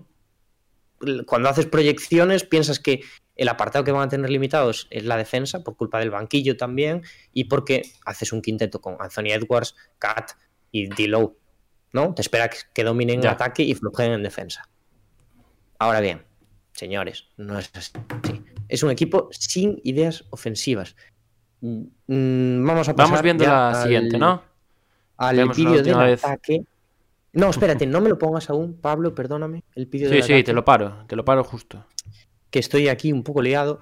Eh, el, el tema es, es de Cat, principalmente. Eh, ya dije que lo que pasa con Cat en la zona es un poco de risa. El otro día contra los Clippers, precisamente, Justin Winslow, que es un tío de 2 metros, de menos de 2 metros, 1,97, 98 creo que mide, eh, contiene a la estrella de los Timberwolves durante todo el partido. Contra un hombre pequeño, Cat no puede hacer nada. Y está siendo una constante esto en la temporada. ¿eh? O sea, los pequeños pueden con Carl Anthony Towns. Hay que asumirlo. O sea, ya hemos cambiado de etapa, señores, y Cat no puede con los pequeños. Parte de la culpa, os lo voy a decir, también es de Finch. O sea, Ya. no ha conseguido encontrar soluciones, sobre todo a las dobles defensas. Sí. Y otro problema en la ofensiva, ahora ya para que me deis un poquito de opiniones antes de poner el vídeo, es que parece que no hay un plan, ¿no? Básicamente. Es que eh, las canastas parece que llegan por inercia. Muchas veces, yo creo que la mejor noticia de estos Timberwolves está siendo el nivel de Edwards, pero peca mucho de ir hacia canasta con todo, con toda la energía, dejárselo, pero sin demasiada claridad. Yo vi el vídeo, el vídeo mítico del otro día, ¿lo visteis? De. Bueno, que Edwards como que se juega un aclarado y todavía no se la ha ni jugado y Kat ya está volviendo a defender. Sí, Como en plan, no la va a pasar. Pues, pues Sí. sí. Ese vídeo. Yo creo que es representativo, ¿no? Tú lo sabrás mejor Eh, que yo. Precisa. Hoy es que me estáis sacando unos temas hoy. Increíble. Eh, tenemos el vídeo aquí. Tenemos el Eh, vídeo, lo vamos vídeo. viendo. Lo, lo ponemos, sí. Em, a ver. En el vídeo lo que se ve es un problema ofensivo tremendamente grave. Y vamos a ver el vídeo y después ya tengo imágenes para ilustrarlo un poquito mejor, pero es eh, Anthony Edwards intenta eh, llegar hacia canasta, Kat no es capaz de ponerle un bloqueo porque Jay Crowder lo contiene, o sea, con, con el cuerpo, y es algo un poco si de nada. risa. Como si nada. Sí, sí, sí, to- totalmente. Le llega la pelota a, a Kat, después eh, le hacen doble defensa, obviamente, no tiene a nadie al que pasar el balón y se acaba jugando un fadeaway y la jugada termina ahí, muere ahí. ¿Cuál es la solución que yo le pongo a este equipo? Un ataque más coordinado, es decir, vale, es muy obvio, ¿no? Es decir, pero lo que tienen que hacer es, obviando un poquito la parte de Angelo, que yo creo que no están funcionando en este proyecto, es que Kat y Edwards mm, tengan una unión fructífera, ¿no? O sea, eh, el problema principal es que esto puede atacar un poquito los principios que ahora le están enseñando a Kat, ¿no? De, de abrirse más, Sí. pero yo creo que se tienen que combinar más para el pick and roll en vez de para el pick and pop, que es lo que precisamente hace Kat, ¿no? Que se mueve, que se abre para recibir el balón y tirar de tres, pero mm, las jugadas en las que Kat y Anthony Edwards se combinan para el pick and roll y Kat va hacia adentro es imparable para mí. Eso, eso es una tendencia que, o sea, realmente la llevamos viendo ya tiempo. El año pasado no la vimos mucho porque Kat no jugó casi. Pero, pero se le ve como blando, ¿no? No es, no es tanto como Sí, sí. Porzingis que tiene miedo a entrar. Él, él- él es como que es súper fácil de moverlo, como que no se impone nada, porque tampoco es que tenga un mal físico, Kat. Quiero decir, igual le hacen No, falta unos cuantos kilos para y quizás de fuerza. Pero no me parece un jugador que sea un enclenque, ¿sabes? Entonces, a mí es la sensación que me viene dando estos años. Yo estoy contigo, ¿eh? yo, yo creo que hay un- una parte de dejadez física en, en Cat eh, bastante notable. Eh, quizás. Que no eh, sabemos por lo que ha pasado, el- ¿eh? Que igual tiene Sí, Claro, por eso. Pero Iba a sí, decir sí. eso, quizás dada por ese proceso de. con el tema del COVID, también su familia que, que le afectó mucho. Pero no estamos viendo a un Cat eh, físico, por así decirlo. Es un jugador que se ve en el vídeo, Crowder lo mueve muy fácilmente, pero es que dentro de la zona donde antes dominaba, no está siendo capaz de, imponerse en ningún momento. Mm. Eh, para mí en el vídeo se ve todos los problemas que tienen los Timberwolves. Es decir, eh, nace de que no hay apoyos para un Edwards tiene que jugar muchos aclarados, porque Kat es incapaz de eh, zafarse de Jay Crowder. Después eh, la jugada termina en un Cat solitario completamente, doble defensa, que le está pasando mucho, es verdad. Es un jugador muy bueno, lo sabemos, por mucho que bueno, tenga rachas y los equipos le hacen doble defensa, pero a partir de ahí no saben solucionarlo y termina en muchas jugadas como esta. Mm, ya digo, parece muy fácil decir hay que hacer un ataque coordinado y tal, pero a un nivel muy básico, eh, yo no entiendo por qué no va más hacia adentro. O sea, sí que es verdad que abrirse, a- bueno, a- pos- posibilita muchas más, muchos más ataques eh, de los Timberwolves, pero mm, ¿qué queréis que os diga? Si vais a dominar con Anthony Edwards y con Kat, que se aparte el resto. Ya. Yo creo que es un equipo en el que no existe el movimiento de balón. Sí, sí, es que es, es un poco. Es triste decirlo, pero es sí. Realmente, eh, con Cat, bien sea dentro, bien sea fuera, eh, es un jugador que sabe mover muy bien el balón. Eh, en esto quizás eh, D'Angelo no encajaría del todo bien, pero con, Anthony Edwards eh, coincido contigo, Dani, que esa relación es eh, lo más importante que tienen los, Wolves y es en los que se tienen que centrar de aquí al futuro, porque Edwards está a un grandísimo nivel y tiene todavía muchísimo crecimiento por delante, y a Cat todavía lo puedes meter en vereda, pero, pero es que no existe. Eh, movimiento de balón en, en Minnesota, además, eh, los dos jugadores que acompañan a estos tres mm, parece que no te hace falta ni nombrarlos durante el partido, en ataque por lo menos. Sí. Eh, Sí, sí, vi- sí. Viven totalmente de individualidades de las que le salga a cada uno y, y no hay ideas. O sea, parece que, que no existe entrenador en Minnesota porque estás viendo que esto es una constante durante todo el año y no se corrige y le está costando mucho eh, anotar, sobre todo. Eh, acaban sacándolo de jugadas puntuales, eh, de ataques eh, puntuales, tienen rachas a, favor, rachas en contra, y luego tienen que vivir de, de una defensa que sabemos que no es el mejor equipo defensivo, pero que este año no se sabe cómo, están incluso dejando a rivales en pocos puntos, sorprendente, pero estos Wolves es que no tienen por dónde cogerlos. Yo Sí, un- es que un equipo parezco, tonto hablando de los Wolves, pero es que es así. Un equipo de, de pachanga, ¿no? Ata- para atacar Sí. cada uno a su bola, tal. Y en defensa, pues bueno, si nos ponemos las pilas estamos bien. Pero si no, nos pillan. Pues nada, por mí, por mi parte nada más. Otra masterclass de Dani, por cierto, que- que le agradecemos. Sí.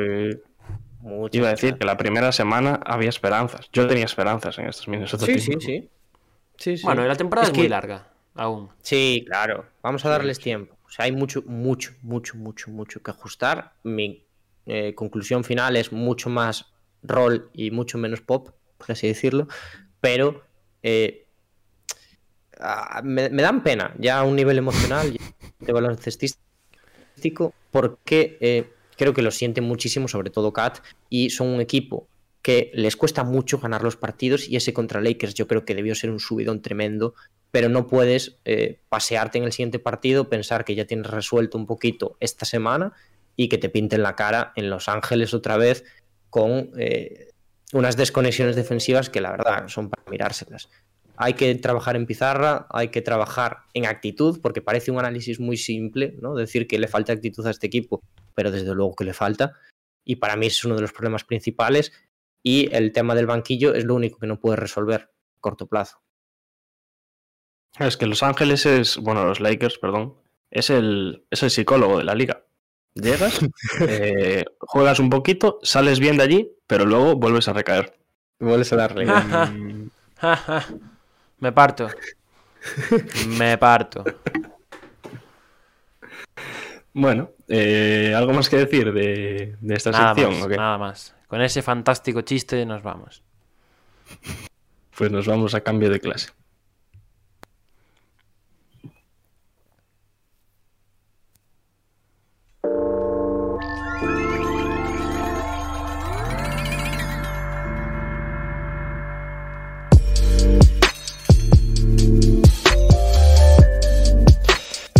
Vamos allá con, con los rookies. eh, los rookies de, de esta camada de draft de, de este año en la NBA. Como siempre, luces y sombras. Empezamos por, por los jugadores que entran en luces. ¿Y cómo queréis repartiroslos hoy? Os pregunto. Me da lo mismo. Mm, Me sí, gustan A Dani, tres. a Dani le podemos, a Dani le podemos dejar en el medio porque es una de sus Sí. apuestas. Ah, Sí, sí, gracias. sí. Gracias, muchas gracias. A mí me gustan los tres. y la, la dos, última, Pablo, como la última es apuesta mía, así que te dejo a ti el primero. Pues empiezo con el primero, que, que pasa de, de un lado al otro, del mal al bien.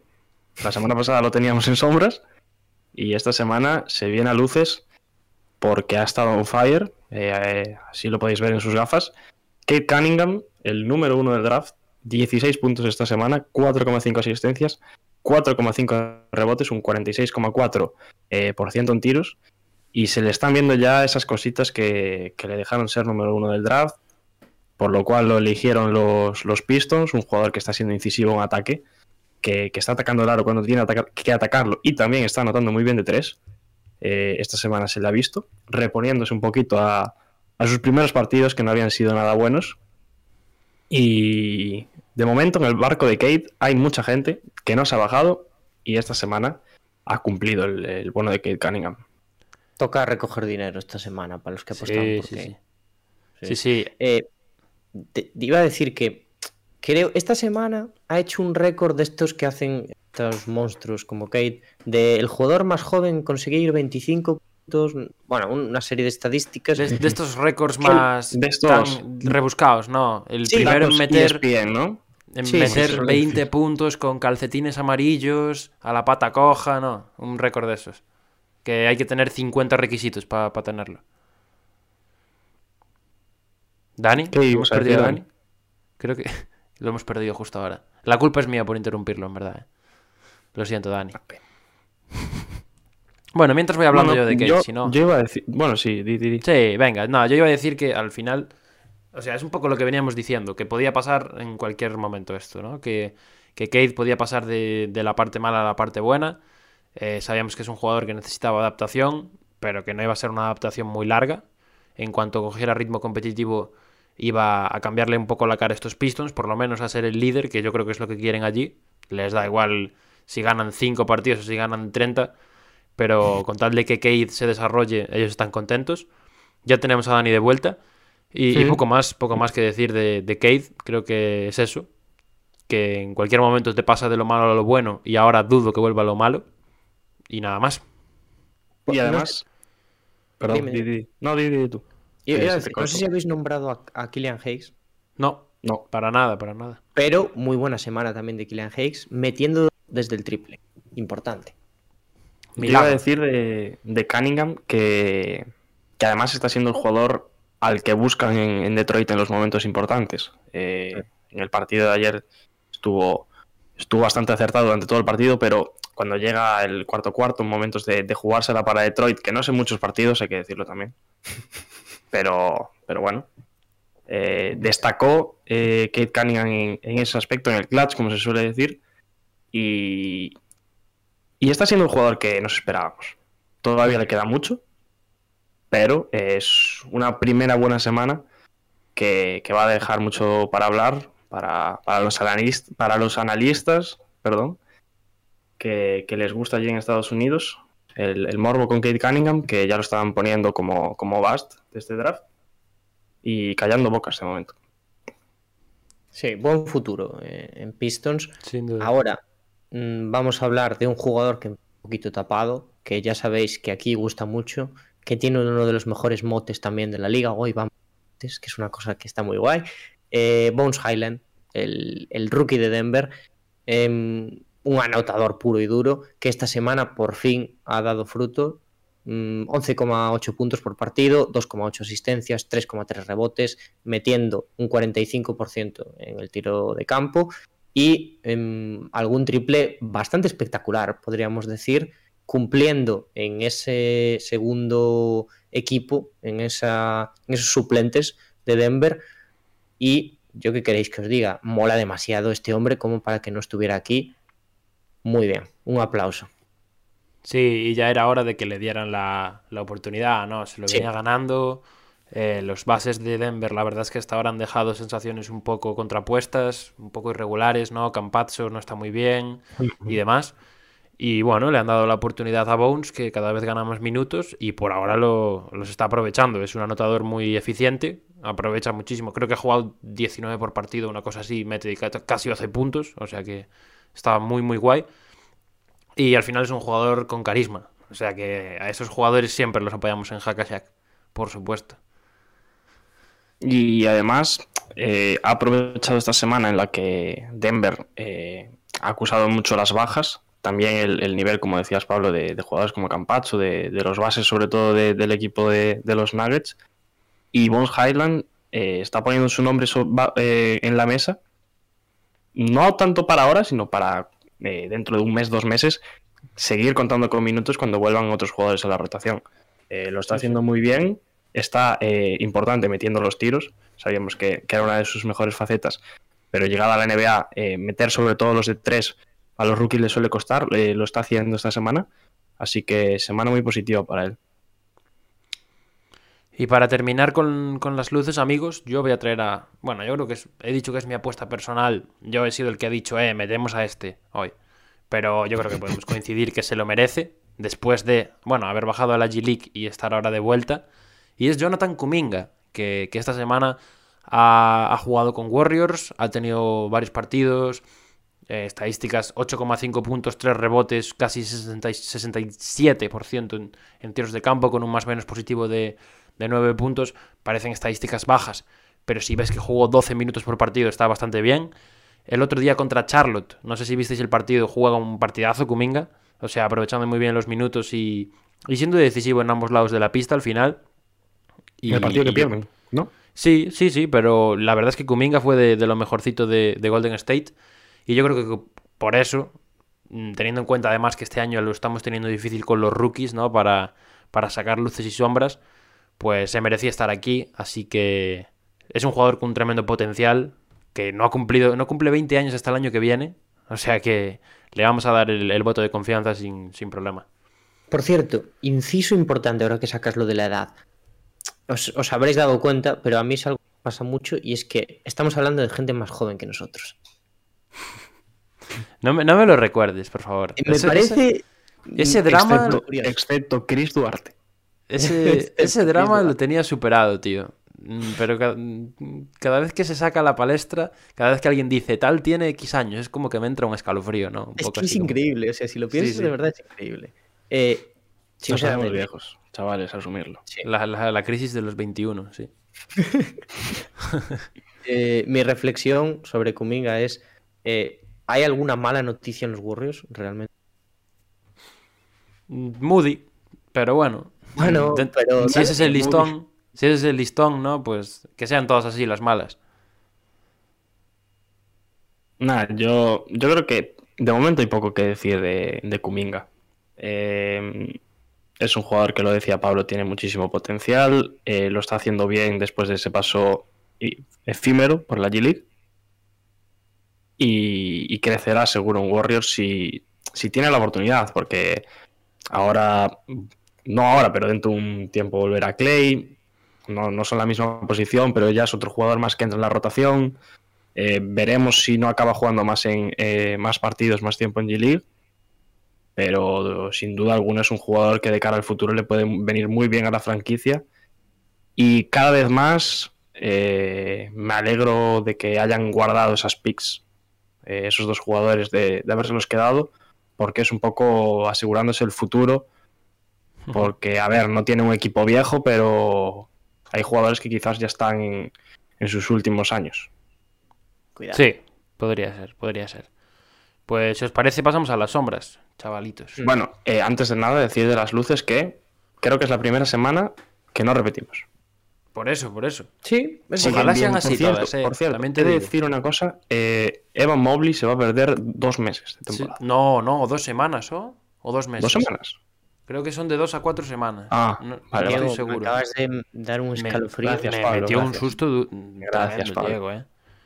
Déjame que lo. De, de dos a cuatro No, semanas. no, serán semanas fijo. Uf. No, Lo he comprobado, pero el escalofrío me lo he llevado otra vez. Eh, pues nada, gente. Vamos a hablar de las, de las sombras. Como ya digo, ojalá podamos variar todas las semanas, pero en las sombras ese no es el caso. Y yo voy a recoger a uno de los que ya hemos repetido las últimas, y es eh, Jalen Sachs. Jalen Sachs, el jugador de, de Orlando. Mm, Nos estamos cansando un poco ya de repetir lo mismo sobre él, ¿no? Esta semana yo creo que ha sido quizás la peor, incluso con 7,5 puntos, 4 rebotes. Numéricamente, seguro. Sí, 33% en tiros de campo, eh, aún, jugando 25 minutos por partido, que es una, gran cantidad de, tiempo en pista. Eh, poco más que decir, la verdad. Se Está, incómodo, no encuentra su sitio. Y, y Cole Anthony, la verdad es que por ahora le está eclipsando y, está siendo lógicamente el líder del equipo porque es lo que tiene que, aprovechar la franquicia y lo que tiene que aprovechar Jamal Mosley. Así que bueno, por ahora damnificado Sachs y veremos si remonta. Sí, es, es exactamente eso. Eh, tanto él como, como la franquicia se están dando cuenta de que, por lo menos, vamos a decirlo, eh, por ahora o este año, no es él el jugador que, que tiene que destacar por encima del resto, lo están haciendo otros. Eh, Cole Anthony el primero. Y quizás eso es algo que le, que le esté pesando mucho en este inicio de temporada. Y a ver si remonta el vuelo, porque creo que es tercera semana consecutiva que, que entra, en esta, que entra en esta lista. Eh, quizás podría estar en suspenso, ¿no? Más que en, en Sí. fantasma. que Tenemos por ahí. Sí. Pero mm, sí. O sea, eh, el tema. No jugó el último partido, si no me equivoco. eh, ya. Pero bueno, no cambia un poco el rendimiento que ha tenido esta semana, que está teniendo desde el principio de la temporada. Mm, Ya sabéis, o sea, lo repito siempre, pero le cuesta mucho a este tipo de bases empezar. Parecía que no iba a ser el caso de Jalen Sachs por el liderazgo que traía de Gonzaga, pero eh, no, no, precisamente le está costando mucho. Yo eh, supongo que si esta temporada no brilla, lo hará para la siguiente, porque creo que tiene talento de sobra, pero el problema es sobre todo con eh, la cantidad de jugadores que hay en esa posición, cuando vuelva Fultz y tal, cómo la franquicia va a decidir quién es el principal. Mm, poco más que decir de Sachs, porque sigue pecando de lo mismo, y ya lo decía Pablo, en el tiempo que está jugando tienes que empezar a corregir ya ciertos aspectos que no solo lastran al equipo, porque al final eh, Orlando es lo que es, pero que sobre todo están haciendo daño a la figura del, del base. No sé Mm, quién quiere Dani, ir ahora. Eso, Dani, ¿cuál quieres de, los dos? Eh, bueno, pues voy a coger. Voy a coger el suspenso, Diego. Te dejo el fácil a ti. Te dejo las mejores noticias a ti. Em, Dentro de lo que cabe. Sí, decía Pablo. No, repetimos Jalen Sachs, repetimos Josh Giddy también, que por cierto eh, es un quebradero de cabeza porque ocupa muchísimo la pantalla, tiene una cabeza enorme en la foto. No digo en la vida real. Ventajas no de la gente de audio. Ventajas para la gente de audio. No ven la cabeza de. Josh Giddy. Sí, eh, que nos descuadra siempre la foto, pero claro, es que, bueno, son cosas que pasan. El caso que nos A ver, parece que tiene dos cabezas, ¿eh? Con, con ese cuello. Gente, Nos por favor. gustaría quitarlo de ahí. Pero ha hecho 6,5 puntos, 6,8 asistencias, que son buenos números. Ya sabéis que es un base, sobre todo eh, asistente, organizador. 7,8 rebotes, números altos también en este apartado. Pero eh, lo que decimos, la consistencia en el tiro de los bases jóvenes está dejando de ver mucho. Y 9% en acierto en el tiro de campo esta semana, hacen que Josh Giddy siga estando suspenso para nosotros, podría estar en fantasmas, ya digo, es un poco intercambiable lo que hacen Sachs y lo que hacen Giddy, a pesar de que Oklahoma parece que va sacando cabeza poco a poco. Sí, sobre todo es eso, el tema de porcentajes, porque en el resto de aspectos yo creo que está rindiendo bastante bien, eh, está haciendo un poquito de todo, y yo creo que si le empiezan a entrar los tiros va a salir rápidamente de esta sección. Sí. sin, sin ningún tipo de problema. Poco más que decir. Es que yo creo que el problema para él es que se está quedando eh, en lo que sabe hacer. O sea, es un base que tiene muy buen movimiento de balón, sabe, sabe pasar, sabe asistir a sus compañeros y se está quedando en eso porque en el tiro no se está viendo una mejora de, de una semana a otra en, esa tendencia, en esos porcentajes. Así que otro suspenso una semana más. Mm, Nos daba pereza cambiarlo o intercambiarlo con, con Sachs, pero cualquiera de los dos puede estar en, en el suspenso. Son dos jugadores de los que se espera muchísimo más de ellos. Eh, quizás Giddy en Oklahoma tiene. mm, su equipo tiene mejores sensaciones que Orlando, pero tiene que dar un poquito más eh, Josh Giddy si, si quiere seguir contando con minutos de cara al futuro. Y si no tenéis nada más que decir, me voy con la novedad de la semana. Sí, un poco Entre, forzada. entre co- entre comillas Porque- positiva. Dice Dani Sí. antes que eran buenas noticias. Eh, Bueno, dejémoslo entre comillas. Eh, su equipo va primero en el, en el este. Es Corey Kisper, jugador de los Washington Wizards, que tres puntos, eh, 2,7 rebotes. Pero el problema es que eh, es un especialista. Y un especialista, aunque sea rookie, no puede estar haciendo un 16,7% en tiros de 3 y únicamente tirando dos triples por partido en sus casi 13-14 minutos que ha jugado esta semana. Así que deberes, seguir estudiando y mejorar en la larga distancia. Po- Podríamos decir que, que Corey Kispert es el único jugador de Washington damnificado por lo bien que le va al equipo. Porque, Sí. o sea, si les fuera mal, seguramente estaría jugando más, tendría más Y bien, minutos seguro. y, y con, más, con más galones, más confianza. Pero la verdad es que por ahora su presencia está siendo un poco testimonial y tampoco está aprovechando las, las oportunidades. Esta semana, eso, prácticamente no ha jugado nada y, y ha metido muy poco desde fuera. Así que, bueno, si, si Washington sigue siendo competitivo, que, que ya eso ya lo veremos las próximas semanas, eh, lo va a tener difícil como no, como no espabile un poco. Y eso siempre es difícil para un novato luego levantar cabeza de, esa situación. Así que nada, yo es, es lo que es, no es muy preocupante. Pero mm, si la cosa sigue así, a ver cómo le va. Es que es eso, eh, a Washington le está yendo muy pero aún así parecía que tipo de jugador que encaja en estos equipos, no Washington, porque no se esperaba realmente que fuese a dar tanto nivel, pero en unos equipos que sí que compiten realmente, es un, bueno, tiene un, un arquetipo que te encaja mucho ¿no? en la plantilla, por eso, porque siempre viene bien un tirador, que lo que pueda aportar también atrás, pero mm, de momento no está siendo, bueno, su, su año, por así decirlo, y yo creo que sí que va a acabar teniendo sitio, sobre todo mm, si hay un bajón del equipo, un pequeñito bajón que por lo menos se espera que haya. Bueno, ¿quién, quién nos iba a decir que, que juntar a los cinco rechazados en un mismo equipo iba a dar de momento tan buenos frutos? Poca broma. Es muy, muy de narrativa eso, ¿no? Son cosas que pasan en la NBA. Juntas a cinco olvidados y... Y que te incumben un poquito también, ¿no?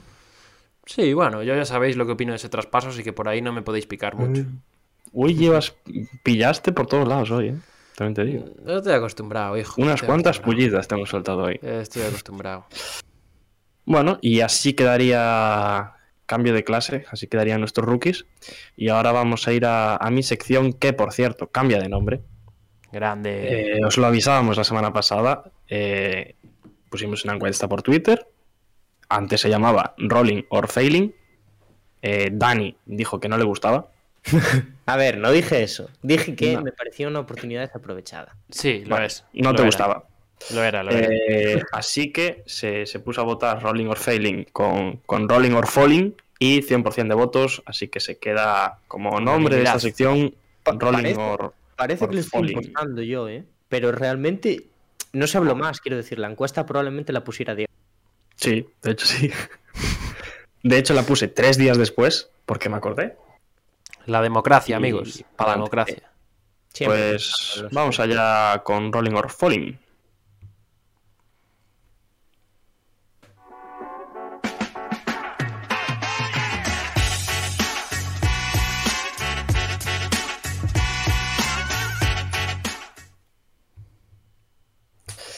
Bueno, pues como ya sabéis, aquí os hablo un poquito de, de jugadores, equipos, etcétera, que, que están en alza y a la baja en la liga. He sido un poquito. Bueno, me he pisado un poquito con Pablo hoy, en, sobre todo en el rolling, en los jugadores que, que suben. Pero el primero, creo que no se lo espera nadie. eh, lo estáis viendo en pantalla, es Obi Topping. Ojito, ¿eh? Mm, quizás no ha sido la mejor semana de Topping esta, pero eh, lo Mal traigo aquí. argumento ya para empezar. eh. Ya, para empezar mal argumento. El partido de ayer me- se me cayó un poquito Topping, el partido de ayer. Pero lo hice antes de ayer. Así que cuando yo lo hice, cuando yo lo hice, había jugado bien. Eh, no, pero la temporada de Topping está siendo muy buena. Eh, está quitándose ese. Bueno, esos adjetivos que le pusimos el año pasado, sobre, so- sobre todo nosotros. ¿No? Que no lo dejan muy bien parado. Eh, su temporada pasada. Eh, caía en bastantes ocasiones en, sombras en nuestra sección de rookies. Pero esta temporada está aportando mucho al equipo en ataque, eh, también en defensa. En ataque es un jugador que, te puede aportar en, los dos aspectos, en bueno más en el interior y también abriéndose mucho en mucho la pista desde el exterior. Está teniendo buen acierto en el tiro de tres. Así que quería hacer una mención sobre Aubrey Topping hoy y aquí os lo traigo. ¿Qué os parece? Bien, yo he visto una mejora también. Mm, quizás eso, no es esta la semana que me esperaba, pero me gusta que esté el nombre por aquí, porque, porque yo cuando había también estado pipeando a los ratereros ese ojo de pop, bueno, había visto cositas interesantes. Me gusta, me gusta. Esto es un poco lo que me pides a mí, ¿no? Que sea un poco más arriesgado. Sí. Tú Vale, me lo vale. pediste para la semana pasada, yo te lo pido. este. Tomo nota, tomo Bueno, nota. y, y ahora te hacemos un poquito la copiada. Tenemos también a Schroeder, los voy a decir juntos, a Schroeder y a Tyrese Maxi, en, ese orden, que son dos jugadores, eh, a ver, no se parecen mucho, pero eh, su semana ha sido muy similar. Eh, Schroeder venía de una temporada muy mala el año pasado, en la que sale fatal de, de Lakers, y, está teniendo un inicio de temporada que si ser excelso, eh, bueno, es- está siendo regular, eh, aceptable eh, para el rol que, tiene ahora mismo en, Boston Celtics y creciendo en, el equipo de, los verdes de, Boston. Eh, buena semana, lo, hablábamos contigo, Pablo, aportando al equipo y Tyrese Maxi muchísimo mejor, sobre todo en, la anotación. Es un jugador que, vive de ello, de hecho, pero ambos, lo vuelvo a repetir, tienen que ponerse los machos en defensa porque cuando están en pista sus equipos mm, no consiguen sacar diferencia a pesar de, de su buena actuación en ataque. Así que están en, suben ambos, el stock sube, pero, pero deberes, deberes de cara al futuro, que son difíciles porque son dos tipos de jugador que la defensa quizás no se centra mucho, pero deberes. ¿Algo que opinar de estos dos? Yo los he tenido en mi sección, así que ya sabéis lo que pienso. Sí, desde luego que, que si el valor de estos todo está un poquito más en entredicho, eh, tenía que ir para arriba o para abajo. Este, esta semana va para arriba, pero como un cohete. Y luego tenemos a. No los tratamos hoy, a Pablo le hubiera gustado. Os pongo a los Phoenix Suns.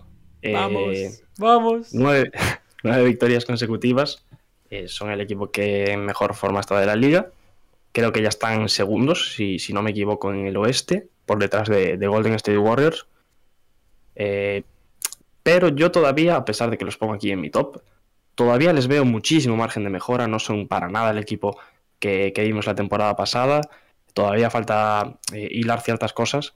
Eh, Ayton, que todo el mundo está destacando su nivel, yo creo que me esperaba mucho más de, de Ayton. Espero que, que Bueno, eleve sobre todo. Estos partidos, ¿no? Ha estado Sí, pero, pero incluso espero que, que eleve su, su aportación en ataque. Eh, en defensa ya sabemos que Ayton es un jugador que, que le aporta mucho a estos Suns. junto con Jabal, la, la principal pieza en, en esa defensa interior. Y también los Suns, otro punto quizás negativo, eh, estoy diciendo cosas negativas y lo estoy poniendo en top, sí, correcto, es que tampoco se han enfrentado a, a rivales eh, duros en estas nueve victorias. Han tenido alguno que otro, sí, pero han sido victorias contra rivales por, por debajo de su nivel y con récord incluso negativo. Así que Bueno, veremos cuando le lleguen. Hay que ganarlos, le- dímelo a mí. Sí, sí. Esos hay que ganarlos. Sin duda. Sin duda. Díselo también a los Bulls, que le, que le Claro. decíamos que, que les venía un calendario difícil y de momento creo que van 6-3, si no me equivoco. Sí, totalmente. Sí, 6-3. Así que estos Suns, eh, picando para arriba después de un inicio complicado o que, que no se esperaba, eh, creo que habían empezado con 1-3 en, en contra y ahora remontando el vuelo. Así que copan mi top de rolling.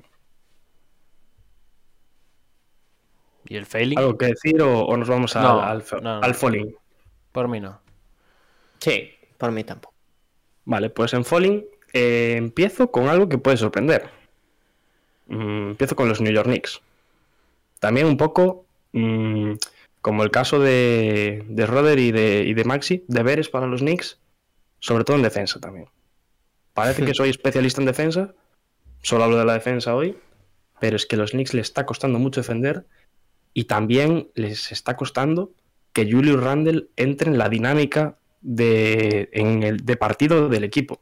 O sea, mm, le está costando mucho a, a Thibodeau que, Randall eh, cuaje con, con el resto de piezas de- del quinteto que se encuentra en ese momento de, de los New York Knicks. No sé si es algo que vosotros estáis viendo, pero es algo que a mí me está chocando bastante, sobre todo teniendo en cuenta que, que venimos de un nivel de Randall del año pasado excepcional.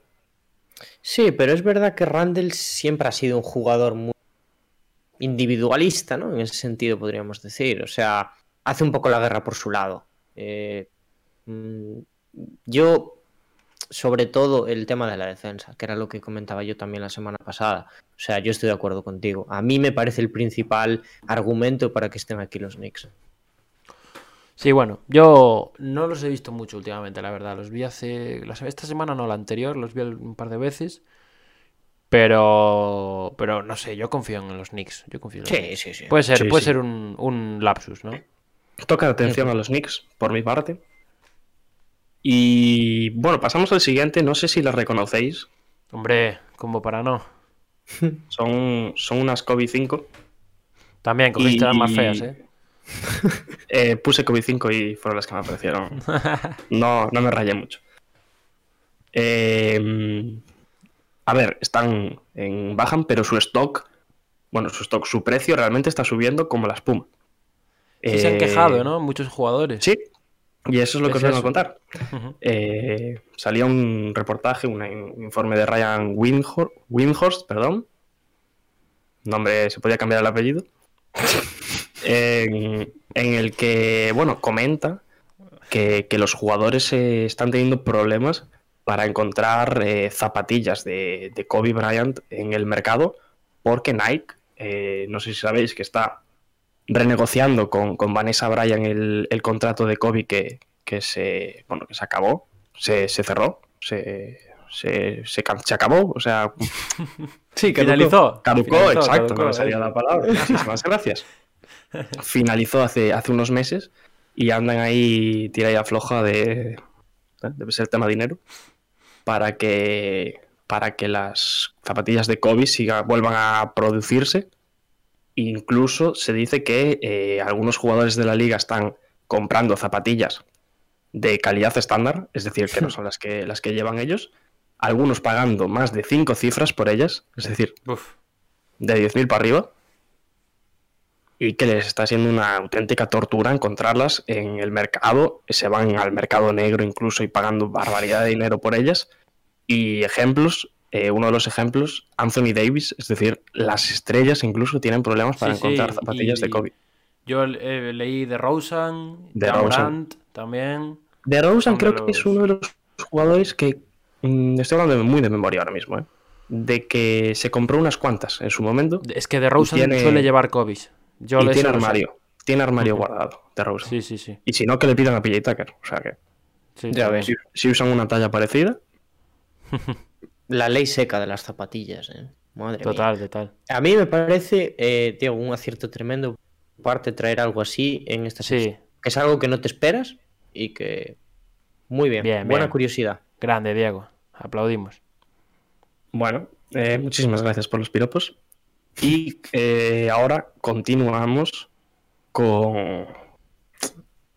Lo decía antes, la semana pasada los puse en top de, de Rolling y ahora eh, por su semana entran aquí en Falling 04, creo 04, antes Pablo decías 03, eh, si puedes buscármelo, 04. búscamelo. Pero Creo que 04 para 04. los Philadelphia Hablamos 76ers de esta semana. Que han dejado mucho que desear, pasaban de un 8-2, de estar en, en el top de su conferencia, a tener un 8-6 y verse casi en el, en el play-in ya, que eran posiciones, por cierto, en las cuales los dejábamos nosotros. No vamos tan mal encaminados. Eh, las lesiones han atacado mucho a estos Sixers. Es verdad que la semana pasada también estaban con lesiones y estaban ganando, pero esta semana la vuelta de Tobías que no ha sido del todo buena, mm, Embiid eh, tampoco está, eh, ¿qué más jugadores están perdiendo? Bueno, Ben Simmons ya sabemos lo que está pasando con él, que de hecho Ben Simmons, por cierto, eh, ha vuelto a ser multado, no me preguntéis por qué, pero Por existir, ¿no? Por Las no, multas por no así viajar en el. Por no viajar al, al road trip de los Sixers. Y Rich Paul ha dicho que eh, algo así como que las multas que le están poniendo continuamente los Sixers a Simmons hacen que empeore su salud mental. A ver, tiene cierta lógica. Tiene eh, Dicho un poco lógica. mal, eh, con otras palabras, pero bien, venía a decir eso Rich Paul. Así que, bueno, sigue el problema con Simmons. eh, y esta semana mm, los jugadores que, que solían eh, mantener a los Sixers, como por ejemplo Seth Curry, pues tampoco han estado a ese nivel que nos tenían acostumbrados sin llegar a estar mal. O sea, han hecho una semana decente, pero no esas semanas eh, tan buenas que, que nos habían dejado anteriormente. Así que los Sixers, ese 0-4, los deja casi en la última posición de mi, de mi lista. Y mm, creo que coincidéis conmigo en que mm, muy mala semana para Sixers y no pintan muy bien las cosas. Sobre No. todo si siguen las lesiones y, y este tema de, de los protocolos y etcétera. No, a ver, yo no creo que los gafaras, la verdad. Si quieres que te quite un poco de culpa, porque los Sixers empezaron muy a mantener eso. Vale, Poco más. poco pues más. ahora vamos con la última, Un poco más. Mm. si queréis. Sí, sí. Y. A ver, dicen que la gente mayor, sin faltar el respeto, ¿eh? Pero igual necesita tomar ya un poquito la pastilla. ¿no? Se suele decir. Pues igual es lo que necesita Scottie Pippen, que se encuentra en el fondo de mi lista, porque se le está yendo un poco la, la olla. La flapa, sí. Se le está yendo mal. bastante porque lleva unas semanitas en las que, no sé, debe tener ganas de, de que se hable de él, porque hace entrevista tras entrevista todos los días, debe estar haciendo entrevistas. Eh, el bueno de Scottie Pippen que lleva unas semanitas criticando a, a Michael Jordan por todo el tema de su documental, de que no les deja bien parados ni a él ni al resto de compañeros de Chicago. Mm, y el otro día, que es por lo que vengo a, a, a ponerlo aquí, pues dijo que mm, LeBron James vino a decir que LeBron James era mejor que, que Michael Jordan, porque, bueno, Jordan fue muy bueno en su época, tal, pero que LeBron hacía de todo. Entonces, que por eso era mejor. No sé qué os parece. Que Esas yo- yo- declaraciones. hay un- había una frase. ¿Cómo era la frase? La frase leí anterior, yo? es que la estoy buscando, La pero no la de. encuentro. Antes, en los 80, ¿Y los niños jugaban pasándose la pelota en, en el recreo. Y desde Y que Jordan llegó cambió Mike, eso, sí. Sí, sí, desde que llegó Mike ya no se pasan la pelota. Terrible, Michael Jordan. eh, Michael Jordan eh, destrozando el baloncesto tal y como lo conocemos. Roba ilusiones. Sí, sí, sí, terrible, terrible. Para Si mí, Quiero encontrar la frase concreta porque era muy, muy definitoria de esta problemática, pero bueno, a contar, contar. Pa- para mí es un, o sea, esto de Scottie Pippen es un poco como sí, sí, ya te vimos. Sí, lo- lo- mira, dice Jordan, que le den la pastilla ya. Sí, es, lo que, es lo que decía Diego. La medicación es, es importante. Además tiene unas pintas un poco raras Scottie Pippen ahora, ¿no? Es un poco... No sé qué... No sé si tiene estilista, pero pff, no tiene pinta que lo tenga. No tiene pinta.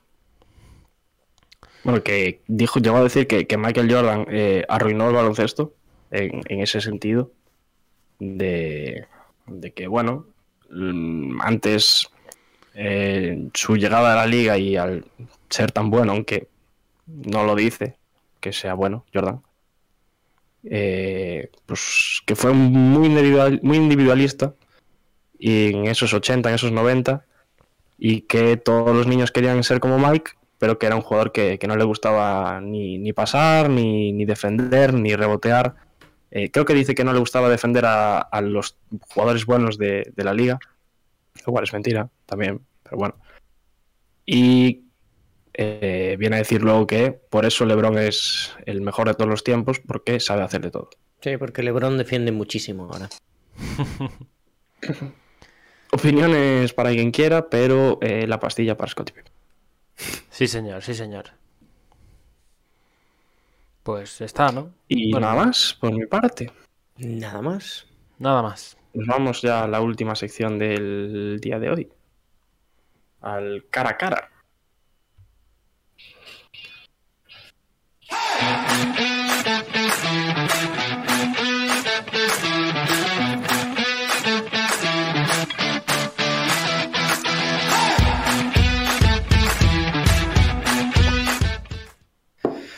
Bueno, pues vamos allá con, con el cara a cara de hoy, en el que los de Twitch ya lo podréis estar viendo en pantalla. Tenemos como tema si eh, Dwight Howard eh, fue mejor jugador que Anthony Davis. Ya sabéis que os tenemos toca- que poner. Nos toca a vosotros dos, si no me equivoco, ¿no? Dani y Diego. Puede ser. Sí, porque el Mm, último día vale, compet- sí. el último día competí contigo, Diego, y el anterior con Dani. Vale. Creo, creo. Ya sabéis que hay que tener dos posiciones, uno a favor, uno en contra, e independientemente de cuál sea nuestra posición real, nos tendremos que, tendremos que adoptar una, una de las dos posiciones, que eh, si quieres, Pablo, la sorteas tú, si no, la hago yo. Sí, sí, estoy en ello, estoy en ello ya. Vale. Voy, voy un paso Por cierto, esto, eh, o sea, este tema nace de una afirmación de Grady que no es esta exactamente, pero que dijo esta semana en referente a esto, una comparativa a los dos jugadores, pero eh, que tendría que haber entrado Dwight Howard por encima de Anthony Davis en el top 75 ese que hizo la NBA para conmemorar los 75 años de historia. Eh, estaba un poco off topic traer otra vez la lista esa, así que lo hemos convertido en en si fue mejor jugador. No decimos carrera, que es algo yo creo importante, ¿no? Decimos eh, Prime, nivel, quizás. recursos, todo eso. Prime, ¿no? El mejor momento. Sí, O lo mejor que vimos de cada uno. Vale, Sí, sí. Vale, gente, pues está sorteado ya. Y Diego va a defender que Dwight Howard fue mejor jugador que Anthony Davis. Mientras que Dani eh, defenderá pues, que Anthony Davis fue mejor en su mejor momento eh, que, que Dwight Howard. No sé si alguien tiene especial interés en empezar. A mí me da igual. Mm, Si queréis, empiezo yo, ya que de la otra. Venga, empieza. Dani. De golpe. Yo, Directamente. yo que tengo que estar. Tú Ya- estás a favor de la Ah. afirmación. Dani está en contra. ¿Vale? Vale. Dani, te doy la cuenta atrás. Tu tiempo arranca en 3, 2, 1. Tiempo. Anthony Davis fue mejor jugador que Dwight Howard por un motivo. Hemos visto el prime de Dwight Howard, eso está clarísimo. O sea, sus años eh, en Orlando mm, marcaron época, sin duda. Sobre todo se convirtió en un icono para los Magic. Pero eh, Anthony Davis, con poquito tiempo en la liga, aún yo creo que no hemos visto su prime, que es mi principal argumento para decir que Anthony Davis es mejor jugador que Dwight Howard. Mm, Básicamente porque lo que hemos visto de Anthony Davis, yo creo que ya lo levanta un poquito por encima de Dwight Howard por recursos ofensivos, más que nada. Es decir, Dwight Howard sí que fue un pivot dominante, pero Anthony Davis lo es niveles, lo puede hacer desde la línea de tres, lo puede hacer dentro, tiene una movilidad, un juego de pies tremendos, una capacidad reboteadora eh, increíble. Creo que se compagina muy bien con la estrella con la que está ahora. Me parece que el impacto defensivo es tremendo de Anthony Davis Y lo que digo, eh, Anthony Davis aún no ha mostrado su verdadero potencial, básicamente por el tema lesiones. Y creo que si le damos un añito más, vamos a ver a uno de los mejores jugadores de la liga eh, dominar la NBA y llevar a los Lakers, si no a otro equipo. Esperemos que Pablo no vea eso, al anillo otra vez. Y yo no es por nada, pero ya en el anillo de los Lakers fue más que pieza angular, podríamos decir. Así que Anthony Davis, a Tiempo. pesar de la carrera que ha tenido Dwight Howard, es mejor. jugador. Tiempo, tiempo, tiempo, tiempo. Muchas gracias, Dani, por tu alegato en favor de Anthony Davis. Ahora, Diego, te, te toca a ti defender a Howard como mejor jugador que la ceja. Tu tiempo empieza en 3, 2, 1, adelante. Bueno, pues yo vengo a defender que, que Dwight Howard eh, ha sido mejor jugador que, Anthony Davis, por el mero hecho de que ha sido un jugador que, bueno, obviamente estamos hablando de su prime, eh, ha sido muchísimo más dominador que- que Anthony Davis, perdón. Eh, es un jugador que no le hace falta tener lo de. No le hacía falta, vamos a hablar con concordancia en pasado, eh, no le hacía falta tener todos esos aspectos que ha destacado Dani, eh, que son muchos y todo lo que tú quieras, de, Anthony Davis para dominar en una liga. De hecho, es el jugador que a mi modo de ver y al de muchos eh, es el que más se ha parecido a, a Shaquille O'Neal, otro jugador que tampoco le hacía falta tirar triples, por ejemplo, para, para ser el mejor jugador de la liga. Y es que es un jugador que ha sido eh, más de cinco veces All-Star, no sé cuántas, pero más de cinco también.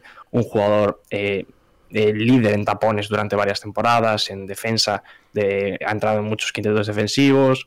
eh, jugador defensivo del año, eh, seguro también. eh, estoy hablando de memoria totalmente, pero Tres seguro veces. que también lo, lo ha sido. Muchísimas gracias, Pablo.